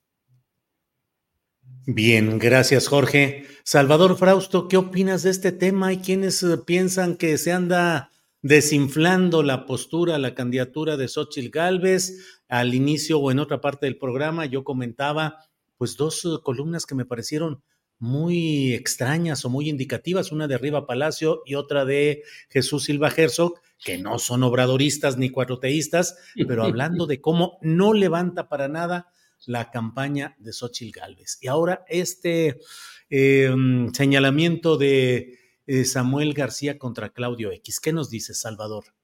Sí, eh, no, me parece que se, está, se están jugando las semifinales Samuel García y Xochitl Galvez, mm. y por eso vamos a ver enfrentamientos fuertes entre los, las figuras de, de, estos dos frentes opositores, eh, porque eh, pues tienen que ver y medirse para ver quién tiene la posibilidad de, competirle a Claudia eh, Sheinbaum y en otro momento de la campaña, pues quizá si llegara ese momento en el que alguno de los dos fuera claramente más competitivo, llamar al voto útil, pero como acaban de arrancar las precampañas, lo que estamos viendo es un enfrentamiento, ataques de, de Vicente Fox al, Partido Naranja, concretamente a Mariana eh, Rodríguez, a quien pues le, llama una especie de dama de, compañía en una serie de declaraciones eh, machistas. Y después tenemos a, Claudio X también, pues con un énfasis muy fuerte y, con, y vemos campañas en redes sociales que están eh, hechas, pensadas, que traen patrocinio atrás contra Samuel García eh, que pues seguramente vienen de Claudio X, no se aguantó eh, ya él mismo a ponerlo en directo. Y eh, pues es que se están jugando las semifinales, tienen que fortalecerse alguno de los dos em, polos, ya sea Xochitl o Samuel, para poder entusiasmar al público, a los electores de que alguien puede ganar. A mí me parece que la percepción de que Claudia va muy arriba, en las encuestas, eh, algunas hasta por 30 puntos, otras por 15 puntos, eh, y que no levanta la campaña de Xochitl ni los columnistas que tradicionalmente em, apoyan a estos eh, candidatos del PRIAN o, em, o que critican al obradorismo, están con un ojo muy, muy crítico hacia Xochitl Galvez. ¿Por qué? Porque no levanta esos brinquitos eh, que hace, esas bromas, eh, se coloca como una candidata muy, muy frágil. Me parece que la incursión de, Max Cortázar tiene un poco que ver con eso, con tratar de, de limitar este, ese tipo de chistes en algunas entrevistas que dio Cortázar eh, parece indicar eso, sugerir que tiene que hacer una campaña más seria, hablarle a la gente. Entonces veremos si realmente se pone más seria eh, Xochitl Galvez, pero el público de, del PRIAN eh, no creo que le guste esa campaña de brinquitos. Eh, los cartonistas han sido muy duros ya con Xochitl Galvez en este gesto como de, de, una candidata pues no muy, no muy inteligente, que se ríe al final de sus propios comentarios eh, y las parodias que hacen en, programas de televisión, eh, sí llaman poderosamente la atención. En cambio, eh, aunque aún no se refleja en las encuestas lo de, lo de Samuel García, está generando conversación en redes sociales, está generando atención, está generando un tipo de conversación en algunos sectores. Entonces, esta semifinal, vamos a ver quién, quién la gana, porque a la, hacia principios del, próximo año eh, se verá con claridad quién está mejor posicionado y si sí Samuel alcanza, eso se le acerca a Xochitl o Xochitl sigue ahí manteniéndose con su 30, su 30% que no levanta, es decir, no, no le aportó realmente eh, su candidatura al, al, Frente Amplio por México, Corazón Vivo por México, como se llame ahora esta, esta eh, alianza o coalición, que como bien dice Jorge, lo que más cambia es en, el, es en los nombres, ¿no? Sí, sí, sí, así es. Marta Olivia, ¿qué opinas de este tema? La campaña de Xochitl, ¿sube o no sube? Eh, los pleitos ahora con Samuel García, eh, que de la mano o de los videos de Mariana Rodríguez, pues parece eh, establecer ya una controversia muy directa por el segundo lugar ahí. ¿Cómo lo vas viendo, Marta Olivia? Sí, a mí me parece que, que hay dos cosas que quisiera acotar en este sentido. Una, eh, que estuvimos en la Feria Internacional del Libro eh, allá en Guadalajara el pasado sábado y bueno, este, me tocó escuchar tres cosas, dos cosas que quiero comentar al respecto. Una, este, le preguntábamos obviamente este, a Samuel García cuáles eran sus tres libros favoritos y bueno, uno dijo que él era el que había escrito sobre el federalismo, otro el que iba a presentar y otro de otro autor. Es decir, eh, este, no tenemos problema, no tiene ningún problema de autoestima Samuel García. El otro comentario es que en el trayecto, este, la gente, los más jóvenes lo identificaban como el esposo de Mariana Rodríguez y emocionados queriéndose tomar foto con ella, pero ella no apareció. E, ese es una, en ese sentido, lo de acerca de Samuel García. Eh, me parece que las encuestas, eh, lo habíamos dicho así hace un par de semanas, que iba a restarle votos a Xochitl y Xochitl Galvez no termina, no termina de arrancar o de subir en este sentido. Y por el otro, la, inclusión de Max Cortázar, eh, este, mm, tal vez lo estemos perdiendo de vista, pero es el grupo Max Cortázar, Roberto Gil Suart, Felipe Calderón.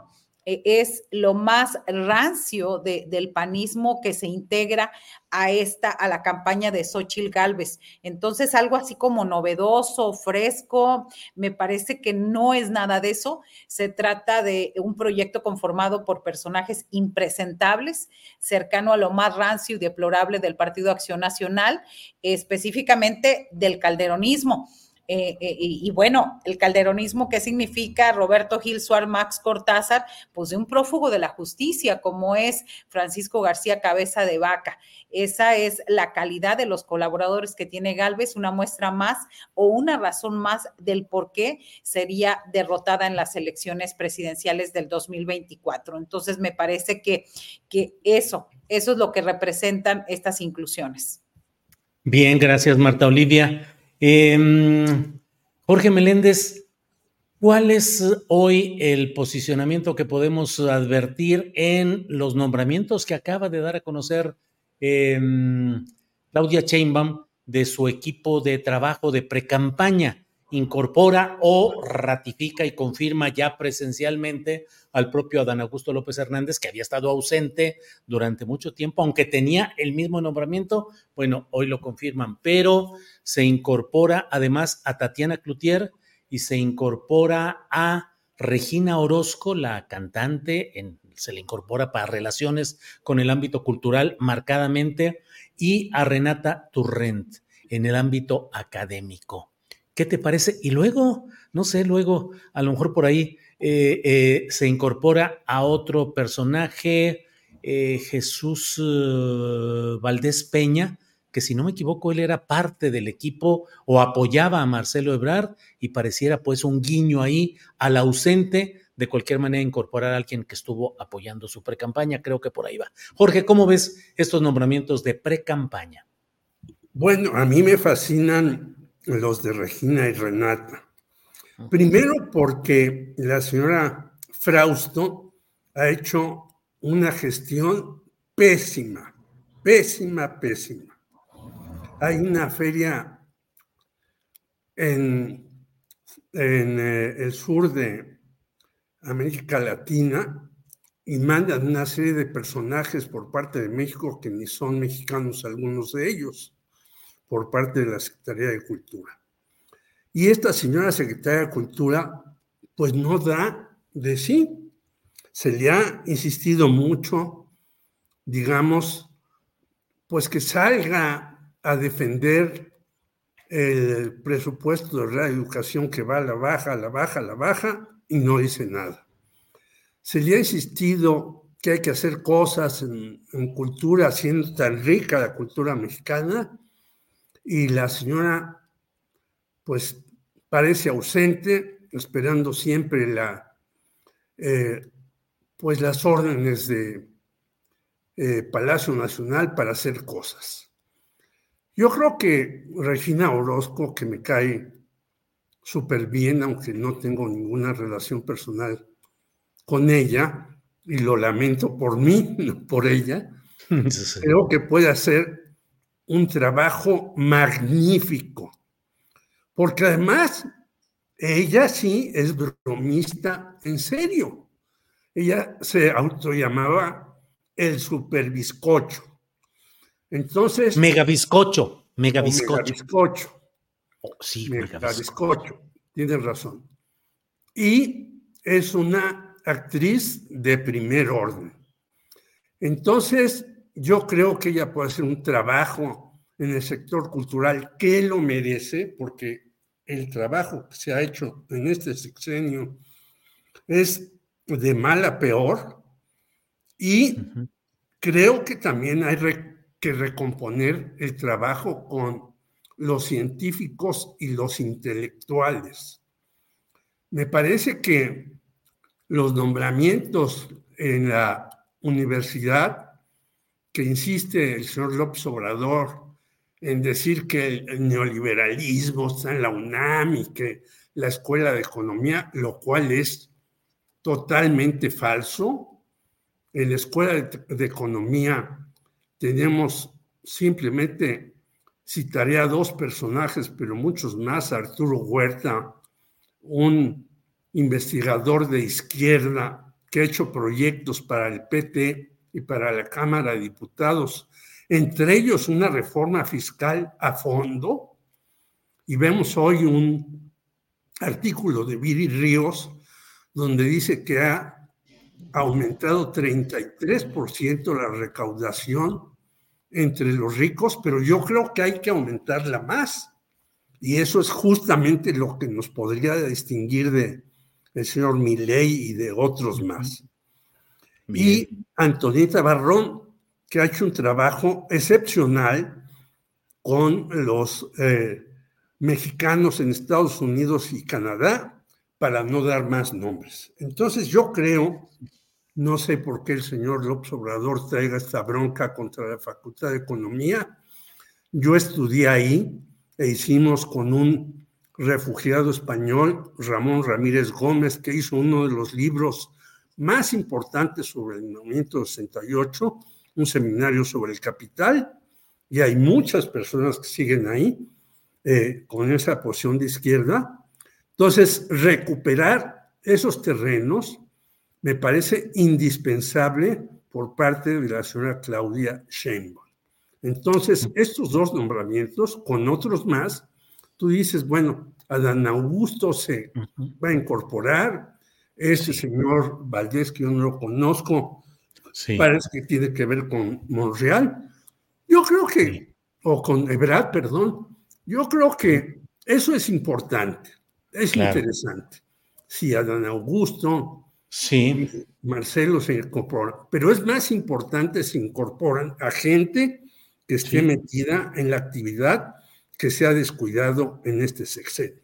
Bien, Jorge, gracias. Salvador Frausto, ¿qué opinas de este equipo de precampaña de Claudia Chainbaum, que ya hemos dicho, incorpora a, reincorpora a Dana Augusto, mantiene a Gerardo Fernández Noroña, agrega a Tatiana Cloutier, incorpora a Renata eh, Turrent y a Regina Orozco, y está este personaje que es efectivamente eh, Jesús Valdés Peña, que fue dirigente de Avanzada Nacional, una organización que estaba apoyando a Marcelo Ebrard.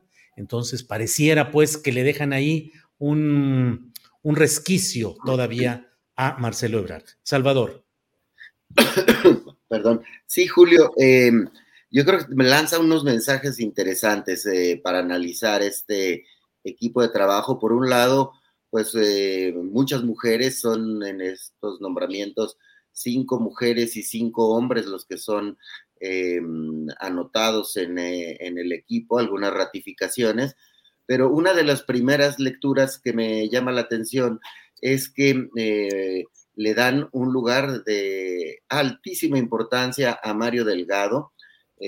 de lo que ya se había hablado en años, se había platicado con los reporteros de Milenio que acuden a las, a las coberturas diarias y el papel de Mario Delgado parece ser eh, real, muy importante en la operación, en, el, en la logística, en el cuidado de los detalles. Eh, es, es, decir, Mario Delgado lo nombran coordinador general de la precampaña. Y después están los brazos políticos. Adán Augusto lo confirman como el coordinador político y a Monreal como el enlace con el, con el territorio se les ve, se les ha visto a estos dos personajes ex corcholatas que eh, apoyan y no apoyan. Ahora ve, veremos si ya se deciden a, a apoyar eh, con decisión la, la precampaña de Claudia Sheinbaum.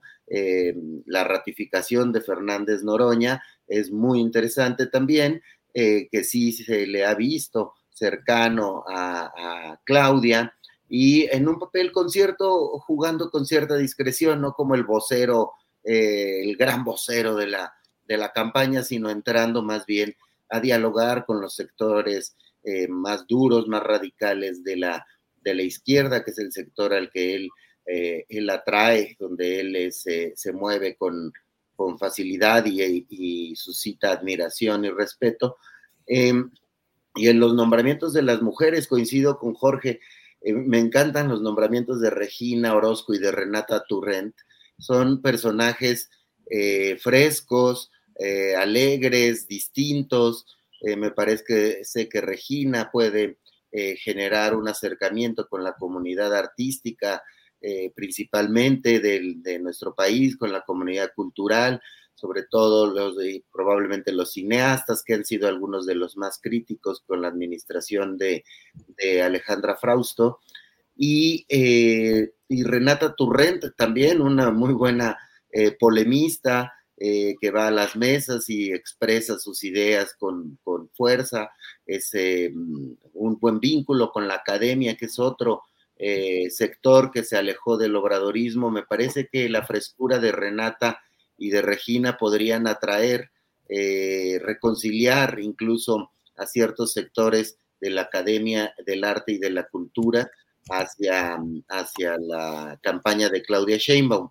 Y Tatiana, pues recordemos el personajazo que se volvió la tía Tatis, como le pusieron los, los jóvenes en la campaña del 2018, y que eh, será coordinadora de, de vocerías y si tiene un papel importante en redes sociales, en cercanía, puede despertar interés también en el sector de los jóvenes. Es muy importante este eh, punto, sobre todo porque vamos a tener un candidato eh, que atrae a los jóvenes como Samuel García y, eh, la figura de, de, Mariana Rodríguez y otros, ¿no? Citlali, que representa un papel importante, que todo el mundo dice que fue un papel relevante en el apoyo hacia Clara Brugada y en la resistencia a que no se nombrara a um, Omar García Harfush y que atrae, tiene su fuerza específica dentro del el ala dura o radical de, de Morena. Y Estela Damián, eh, también eh, eh, una morenista tradicional, están por ahí. Y dejo como último nombramiento a Jesús Valdés Peña como el guiño a, Marcelo Ebrard, me parece que, ahí va la operación cicatriz con, con Marcelo Ebrard, este personaje, Jesús Valdés, precisamente se haría cargo eh, de los asuntos que tienen que ver con las relaciones internacionales. Y solo subrayaría eh, dos eh, nombramientos que faltan, no, me parece que no se deben abrir todos los las cartas, no hay por qué hacerlo en este momento de las precampañas, pero está guardando eh, Claudia Sheinbaum eh, eh, los nombres de quienes son con quien está dialogando para los temas económicos y con quienes está dialogando para los temas de política social. ahí hay dos cartas muy importantes que van a dar cara, la cara de la continuidad del obradorismo. ¿Qué tipo de funcionarios, de políticos se va a acercar Claudia para mantener las políticas em, económicas del obradorismo o qué tanto las va a modificar y qué tanto va a mantener o modificar la política social. Esos dos nombramientos me parece que llegarán en otro momento, pero que eh, generan mucha eh, atención de parte del obradorismo. Sin duda, me parece que este nombramiento de Claudia le da un talante presidencial y que tira eh, alianzas y, coqueteos con distintos sectores. Me parece interesante, interesante la, los nombramientos. Bien, Salvador, gracias. Eh, Marta, antes de pedirte tu opinión, déjame nada más comentar esto que nos envía Jonás Zavala. Dice, voy a chilanganizar la mesa. ¿Ya vieron la cantidad de dinero que está gastando Pedro Aces Jr. para posicionarse por la candidatura a la alcaldía Tlalpan? ¿Cómo habrán quedado los acuerdos con Monreal?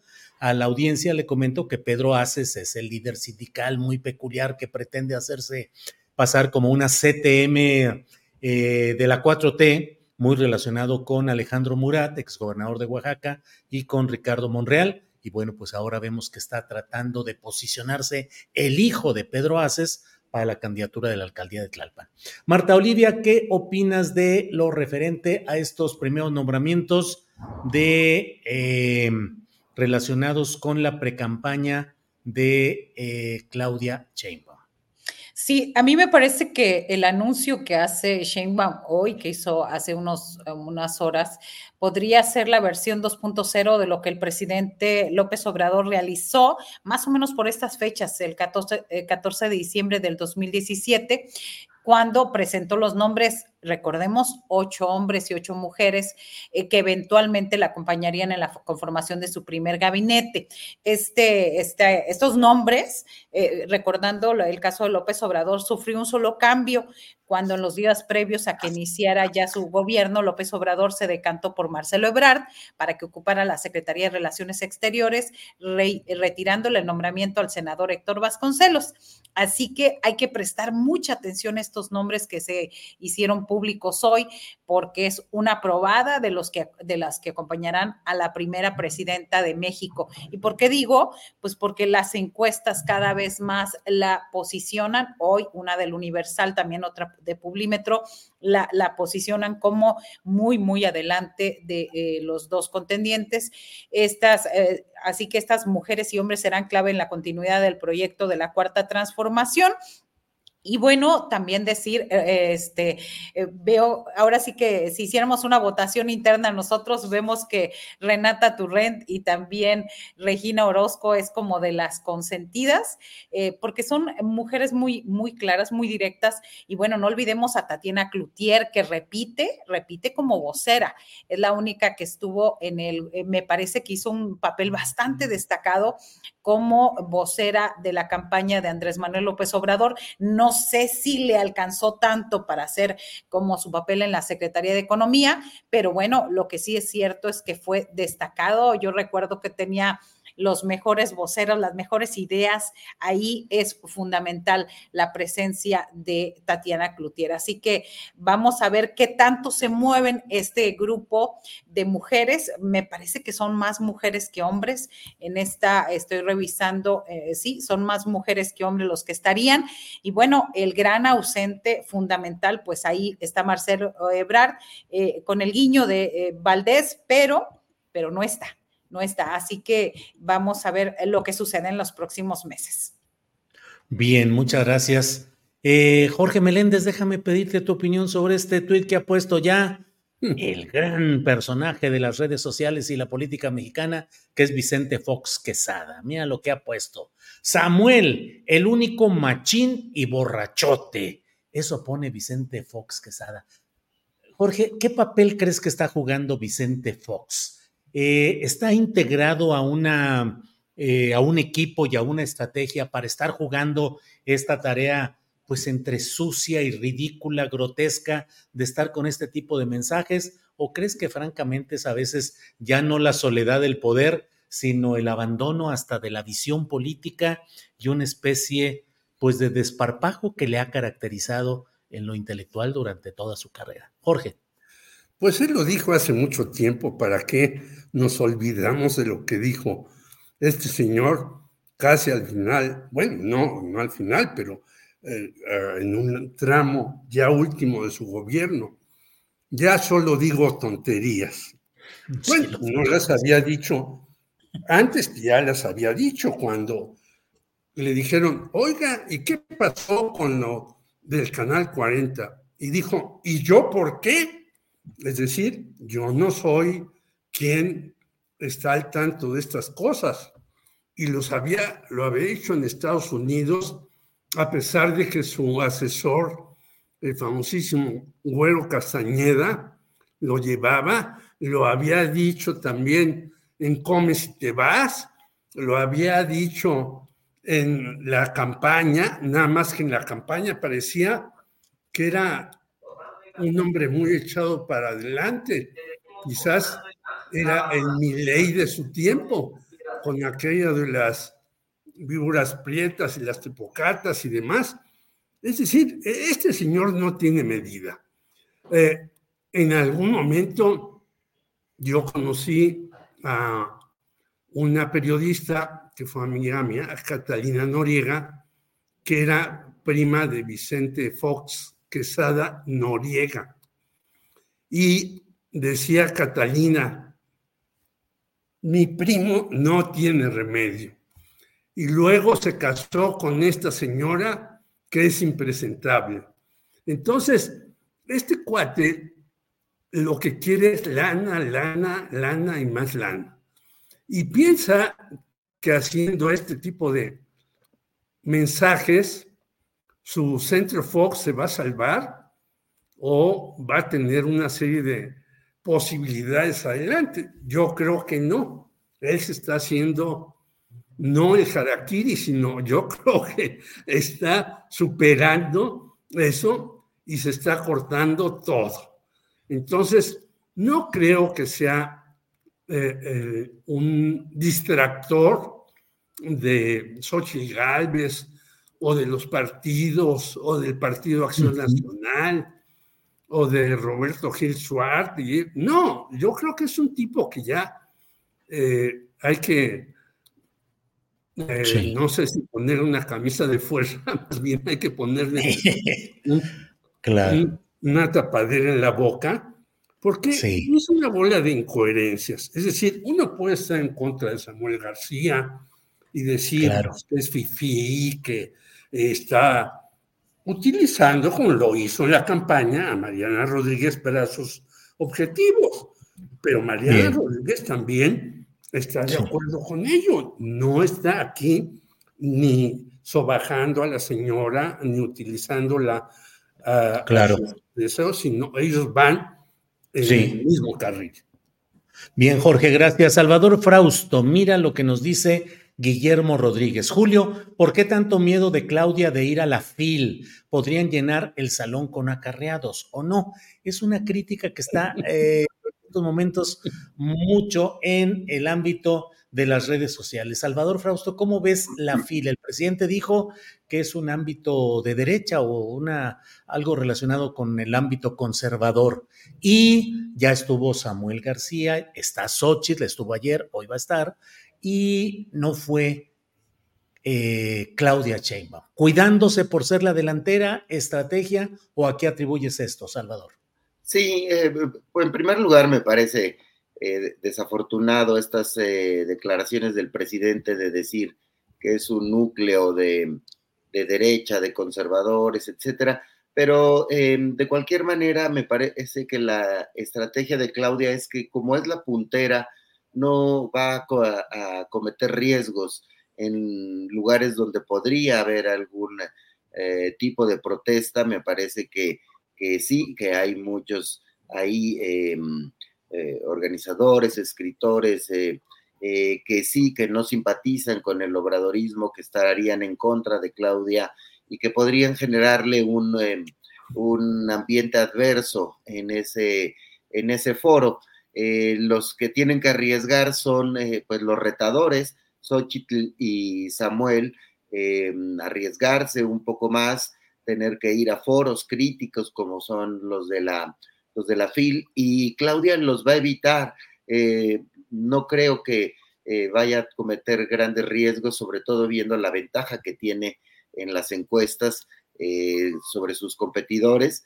me parece que por ahí yo esperaría que Claudia no tenga esta idea de que es un sector con el que no debe de, dialogar. Esperemos que, Claudia dialogue con, eh, con, este sector y con otros sectores para tratar de, generar mayores entendimientos. Eh, sin embargo, eh, me parece hasta cierto punto pues natural en la lógica política y estratégica de quien va arriba en las encuestas. Y por otra parte, pues eh, Claudia me parece que sus mensajes recientes en los eventos de campaña están tendientes a reforzar em, la idea de que ella es la líder, que ella presenta su, su, prácticamente su gabinete, que es tiempo de las mujeres, está repitiendo una serie de mensajes de manera, de manera constante y en este momento en su campaña no, no ha buscado ese, ese acercamiento. Me parece que eh, busca eh, mantenerse en ese eh, lugar muy arriba de, sus competidores y que en otros momentos buscará convencer a ciertos sectores. Pero yo recuerdo que en el Café Milenio decía Bejarano, una idea que no sé si los esté asesorando directamente, pero que me parecía muy lógica, que decía René Bejarano, es que lo primero que tienen que hacer es afianzar a la izquierda y luego moverse. Morena tiene que afianzar a su votante de izquierda, a su voto duro, a su voto tradicional y después moverse, como lo hizo eh, López Obrador en, la campaña. Recuerden que eh, ya fue muy criticado en el momento en el que empieza a atraer a esta gente del, del Partido Encuentro Social, a muchos priistas, panistas y demás, y Claudia eh, se ha cuidado un poco de, aunque ha acercado algunos eh, elementos de la, del PAN o del PRI, eh, se ha cuidado y me parece que el mensaje del gabinete o pregabinete que anunció hoy es de figuras mucho más identificadas con la izquierda. La decisión de, quedarse con Clara Brugada en las ciudades que escuchó a las bases morenistas al voto duro, a la izquierda eh, tradicional de Morena y que va a jugar primero con ese sector. Con ese sector le alcanza a Claudia para, para ganar la elección presidencial hasta lo que dicen ahorita los números. Entonces, em, el arriesgue, los temas de, tomar cierta, uh, ciertos eh, atrevimientos vendrán probablemente más adelante en la campaña. Bien, Salvador, gracias. Marta Olivia, ¿cómo ves este tema de el papel que va jugando Claudia Sheinbaum? Parece que está efectivamente ya cuidando el que no haya concesiones o riesgo de errores como puntera, mantener la delantera. En el fútbol a veces dicen que cuidar el marcador puede resultar complicado, pero aquí la verdad es que el marcador es muy amplio, muy amplio pareciera ser, y bueno, ahí va caminando ¿Qué opinas de ello y de la caracterización de la FIL? ¿Espacio conservador? ¿Debió haber ido Claudia o no ahí? ¿Cuáles son tus opiniones sobre estos puntos, Marta? Sí, este, me parece que ya ahora sí que la lucha es por el segundo lugar. Eh, eh, Samuel García y, y Xochitl Galvez tienen que ir a todas, porque ahorita, este, sobre todo Samuel está buscando darse a notar, que lo vean, que volteen, que es restarle eh, los pocos o muchos, muchas cifras que trae este Xochitl Galvez. Por cierto, estuvo Xochitl hace unas horas ahí, olvidó el nombre del título, es decir, le pregunta a una persona, te lo mandamos a leer a la producción, el título del libro cuando le preguntan cómo, eh, cuál es el título de tu libro, tiene que tomar el libro para leerlo porque no sabía cómo se llamaba el libro que estaba presentando. También otra de las exabruptos que hizo es de que dice ella este, yo creo que ahí la cercanía con Vicente Fox es bastante peligrosa porque dice que va a ir el próximo año a inaugurar la FIL como presidenta. Bueno, pues este, todo mundo tiene derecho a soñar, ¿verdad? Entonces, esa es una situación, ellos están enfrascados en esta, en este buscar reflectores, lo vimos en el caso de Samuel, su evento era a las cuatro y media, llegó una hora antes y llegó una hora antes a hacer este recorrido, a tomarse la foto, a, este, hacer el TikTok y demás. Entonces, están buscando reflectores. Lo que sí se me hace eh, preocupante todavía es que el presidente diga que, que él claramente no ha simpatizado con la feria y, bueno, este, partiendo de eso podemos entender el por qué el mandatario no ve valor en acudir a este importante evento y que incluso lo ligue con lo que ha llamado intelectuales orgánicos. Ah, también hay que recordar que también es parte de la estrategia política, porque eh, AMLO ha dicho que ayudando a los pobres va uno a la segura porque ya se sabe que cuando se tiene que defender, en este caso la transformación, se cuenta con el apoyo de ellos. Y bueno, no así con los sectores de clase media, ni con los de arriba, a veces ni con los medios de comunicación, ni con la intelectualidad. Me parece que a mí se me hace desafortunado, pero si es como estrategia, pues también Claudia Sheinbaum va muy adelante, entonces no necesitaría ir a estos. Eh, eh, a mí sí me hubiera gustado verla, a mí sí me hubiera gustado que estuviera ahí, este, eh, para que se hiciera una comparación exacta de los tres escenarios, de las tres imágenes, esta imagen de, de Xochitl, la imagen de Samuel García alrededor, perfectamente trajeado, tampoco sin saberse el nombre de su título de su libro. Y, también creo que ahí para lo que ha hecho en su eh, proyecto de este, de vida profesional, creo que este, Claudia nos tendría que decir mucho al respecto. Bien, gracias Marta Olivia.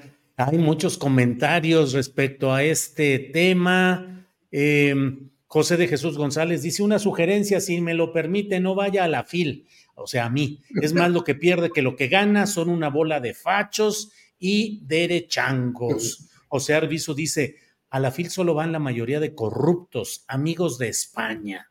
Eduardo Zambrano Romano dice, la FIL es irrelevante incluso para mí que soy editor. Bueno, pues de todo esto hay comentarios y como siempre agradecidos. Em, son, estamos ya en la parte final del programa. Jorge Meléndez, por favor, el tema que desees en un postrecito que puede llevarse dos, tres minutos para ir cerrando esta parte. Jorge Meléndez. Bueno, pues ya te alertaron que no vayas a la FIL, Julio. Sí. Porque pues tú estás programado en varias mesas.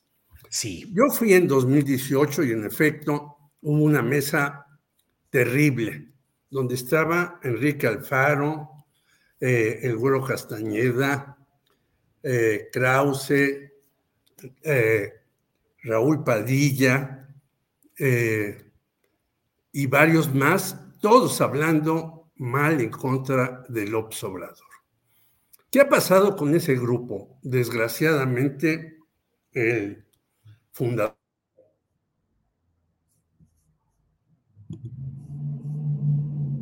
A ver, a ver. Ahí estamos atorados. Arturo. Ya. Bueno, pues vamos a esperar que se reinicie aquí la comunicación con Jorge. Eh, Salvador Frausto, postrecito, por favor, el tema que desees aportar. Bueno, pues ya arrancaron eh, estas eh, precampañas y me parece que una de las lecciones hasta el momento es que no se han movido los números desde el nombramiento de las aspirantes eh, presidenciales y de Samuel García, los números van prácticamente iguales en los concentradores de, encuestas. Em, no, se, eh, no crece muchísimo la, el apoyo hacia la coalición encabezada por Morena, no crece la, el apoyo por, em, por eh, Xochitl Galvez, ni tampoco por Samuel García. Me llama la atención lo de Samuel García, eh, eh, porque yo esperaría que ya se hubiera notado algo en las encuestas, pero no se ha notado todavía em, algo ahí.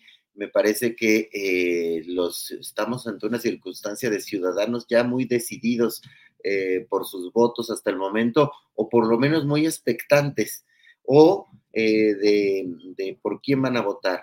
El sector de los indecisos o el sector de los personajes, de los ciudadanos que podrían cambiar su voto, no se ha, reflejado hasta, hasta el momento. Tendría que pasar algo realmente relevante para que eh, pueda notarse eh, eh, un cambio en las tendencias, lo cual pronostica que puede haber sorpresas del lado del PRIAN y del lado de, del Partido Naranja, porque tienen que apostar, si no logran mover el ánimo de los ciudadanos, estamos condenados a tener unas campañas este, muy, muy planas. Eh, tendrían que eh, tomar eh, riesgos y solo queda el factor Verástegui que llegue a conseguir sus, su millón de, de, firmas para apuntarse y tratar de jalar alguna cantidad de votos del público más, más ultraderechista, Julio. Bien, Salvador, muchas gracias. Vamos a ver, no ha regresado Jorge Meléndez. Marta Olivia, por favor, postrecito. Sí, el postrecito, uno de los temas que, que teníamos por aquí, que es eh, esta nuevamente la Fiscalía General de la República queda exhibida por errores en la integración de expedientes para sustentar sus casos. ¿Por qué digo esto? Bueno, la resolución de una jueza federal se sustentó en la evidencia. Estamos hablando sobre todo el caso de cómo la FGR apeló la orden de devolverle la casa a Emilio Lozoya. Y bueno, eh, la jueza decía, sustentó en la evidencia insuficiente que presentó la Fiscalía para demostrar que los fondos utilizados en la compra de una residencia de Lozoya tuvieran un origen ilícito además de la inexistencia de una ley que lo tipificara como delito cuando se compró el inmueble, esto en el 2012. Y bueno, eh, estos temas son, dicen entre los abogados que siempre hay un fin detrás. Cuando no se integra bien un expediente, hay un motivo y que generalmente suena a metal, suena a una cuestión metálica. Y bueno, en algunos estados del país tenemos ejemplos de estas investigaciones o eh, carpetas judiciales no bien integradas una de ellas, una de ellas que se hizo bastante escándalo, pues es del ex gobernador de Tamaulipas del Partido Acción Nacional, Francisco García Cabeza de Vaca. Y ahí es donde uno se pregunta, ¿hasta cuándo? ¿Cuándo sabremos si fueron, eh, eh, este, si no estuvieron bien integradas las carpetas? Pues hay que denunciarlo y hay que ver eh, funcionarios procesados o investigados por esta situación y no que tenga que ver con una cuestión política. Ahí la Fiscalía General de la República, siento que soy reiterativa, pero hay que decirlo, le ha quedado mucho a deber a los mexicanos y también al gobierno y a la confianza de López Obrador. Bien, Marta Olivia, muchas gracias.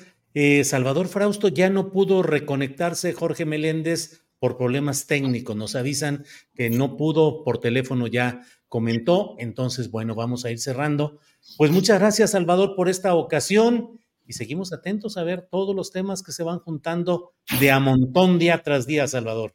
Gracias, eh, eh, Julio. Gracias, Marta Olivia. Pues es un gustazo estar aquí, eh, arrancando la semana con ustedes y con el buen amigo Jorge. Hasta pronto. Gracias, Salvador. Marta Olivia, gracias. Buenas tardes. Seguimos adelante. Gracias, muy buenas tardes. Un abrazo a los moderadores, a los seguidores, a todo tu equipo, Julio. Buena semana. Buena semana. Gracias. Hasta pronto.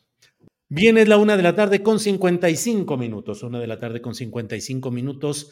Mire, le comento antes de ir cerrando de este tuit de respuesta del ministro en retiro Arturo Saldívar, luego de que hubo un señalamiento de Loreta Ortiz, que es una de las cuatro eh, de los cuatro asientos eh, de ministros en la Suprema Corte que fue propuesto por el propio presidente López Obrador. Dice Arturo Saldívar, la afirmación de la ministra Loreta Ortiz en la que sostiene que a mi salida de la Suprema Corte dejé muchos, entre comillas, asuntos pendientes de resolver en la primera sala es incorrecta de conformidad con los propios registros de la Suprema Corte de Justicia. Dice que a su ponencia le, turnaron más de una cuarta parte de los asuntos de la sala es decir, 411 asuntos, 102 más que al ministro que le sigue en el número de casos. También señala Arturo Saldívar eh, otro tipo de señalamientos, vamos dándole, dándole en los que da cuenta de lo que finalmente ha ido avanzando en su trabajo. Y al final dice, por tanto, afirmo categóricamente que concluí mi encargo como ministro con la satisfacción del deber cumplido y con la convicción de continuar en la lucha por un país más justo y más igualitario. Le comento todo esto en el contexto de que se está realizando la sesión en el Senado de la República en la cual se está analizando la terna propuesta por el presidente López Obrador. Eh, están ya analizando qué tan viable es eh, cada uno de los perfiles ahí presentados. Em, se ha señalado que Maristela Ríos, la consejera jurídica de la Presidencia de la República, eh, y que es quien tiene el perfil, digamos, más fuerte para ocupar eh, un, un, asiento en la Corte, eh, pues que ella, su estatus formalmente corresponde al de una Secretaría de Estado y que por tanto, al no haber renunciado a ese cargo oportunamente, no estaría habilitada para ser, eh, para esta candidatura, para ocupar un asiento en la Corte. Pero en el fondo, bueno, ya lo hemos platicado aquí una y otra vez, pero no hay que perderlo de vista. Recordemos que si el Senado no aprueba esta primera terna, que ha mandado el presidente López Obrador, o si los senadores no logran llegar a un acuerdo sobre este tema, se cancela, digamos, se hace a un lado esta primera lista y el presidente podrá mandar una segunda. Si esa segunda le es rechazada de nueva cuenta por el Senado, la Constitución establece que el presidente de México puede decidir cuál de esos tres perfiles es el que él elige para que ocupe un asiento en la Corte. Y desde ahora se habla que si no se confirma, no se ratifica a Ernestina Godoy como la fiscal general de justicia de la Ciudad de México, el presidente podría incluirla en la segunda terna si es que esta no es aprobada o es rechazada. Vaya, vaya, todo lo que está ahí en juego, pero por lo pronto siguen adelante en el Senado con toda esta serie de análisis. Em, Julio Álvarez dice, la fila ha perdido tanto prestigio que ahora necesita la presencia de figuras como Claudia Sheinbaum o Julio Astillero para lavar su imagen. Órale, pues no, Julio Álvarez, no va uno para lavar imágenes, yo voy porque me han invitado quienes van a presentar libros. Por cierto, mañana, digo, el primero fue con Ana Lilia Pérez, no veo la hora de que corran a Gertz y llegue Saldívar, dice Framzeta.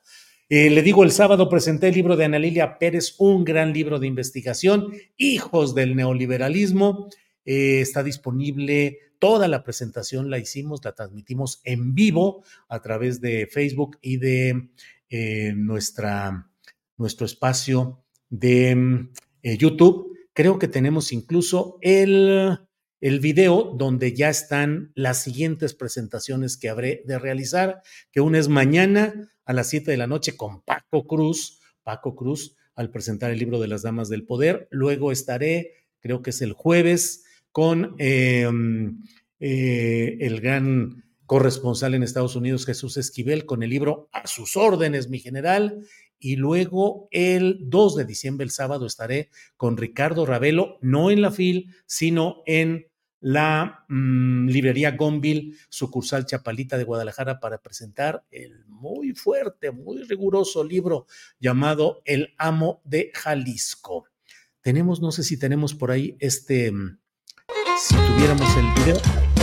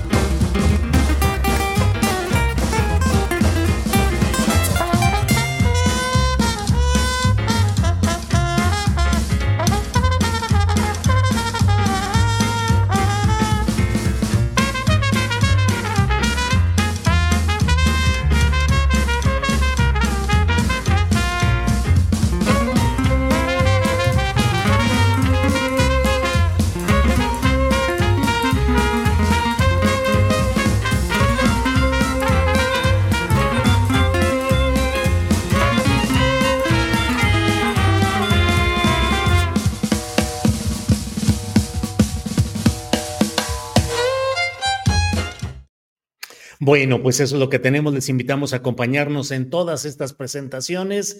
Gracias y siguen, ya sabe usted los comentarios de todo. Dice el Pitecán, Julio, el Petecán. Julio mismo estuvo en una mesa de periodismo en una FIL Guadalajara y puede dar fe de que la mayoría de los participantes eran de tendencia derechista y pretendían imponer su narrativa en las discusiones, pero no me dejé el Petecán. En esa misma reunión dije con toda libertad lo que tenía que decir de tal manera que es necesario participar, debatir, discutir, creo yo. Francisco Javier Franco dice, hubiese sido genial haber enviado en representación de Claudia a Noroña. Pues sí, vaya que había sido, habría sido una buena decisión. Bueno, lo otro ya lo hemos visto por aquí. Gracias a YouTube User que nos envía un apoyo económico. Gracias a Jesús AMG que nos envía también un apoyo económico. Gracias y nos vamos retirando. Son las 3 de la tarde con dos minutos. Nos vemos eh, hoy a las 5 de la tarde. Está como siempre Paco Cruz con su espacio de lunes a viernes. Y tendremos además a las 8 de la noche a Claudia Villegas con Economía Social, el gran programa de economía. Yo regreso a las 9 de la noche donde, cuando voy a hacer un análisis a detalle de lo que ha sido este equipo que ha anunciado Claudia Sheinbaum. Me parece un buen equipo, me parece que tiene equilibrio, me parece que incorpora. Eh, ojalá no se le zafen por ahí, sobre todo a Dan Augusto. Veremos qué pasa con Marcelo Ebrar, la incorporación de nuevas voces, Tatiana Cloutier, que ya había estado, pero ahora regresa, Renata Turrent y Regina Orozco. En fin, creo que todo esto va a ser muy interesante. Nos vemos a las nueve de la noche.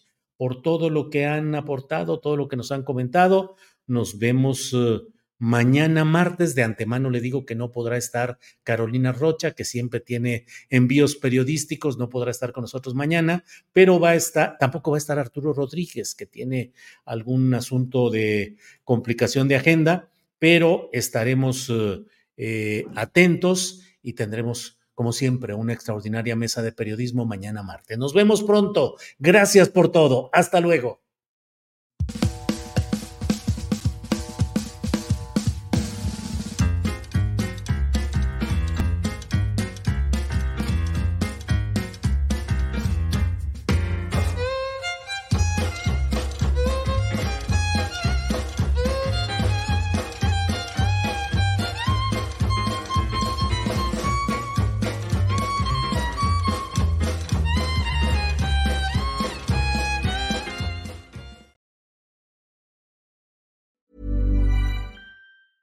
¿No se merece tu familia lo mejor? Entonces, ¿por qué no los mejores huevos? Ahora, Egglands Best están disponibles en deliciosas opciones. Huevos clásicos, de gallina libre de jaula y orgánicos de Egglands, que ofrecen un sabor más delicioso y fresco de granja que le encantará a tu familia. En comparación con los huevos ordinarios, Egglands Best contiene la mejor nutrición como 6 veces más vitamina D, 10 veces más vitamina E y el doble de omega 3 y B12. Solo Egglands Best. Mejor sabor, mejor nutrición, mejores huevos. Visita egglandsbest.com para más información.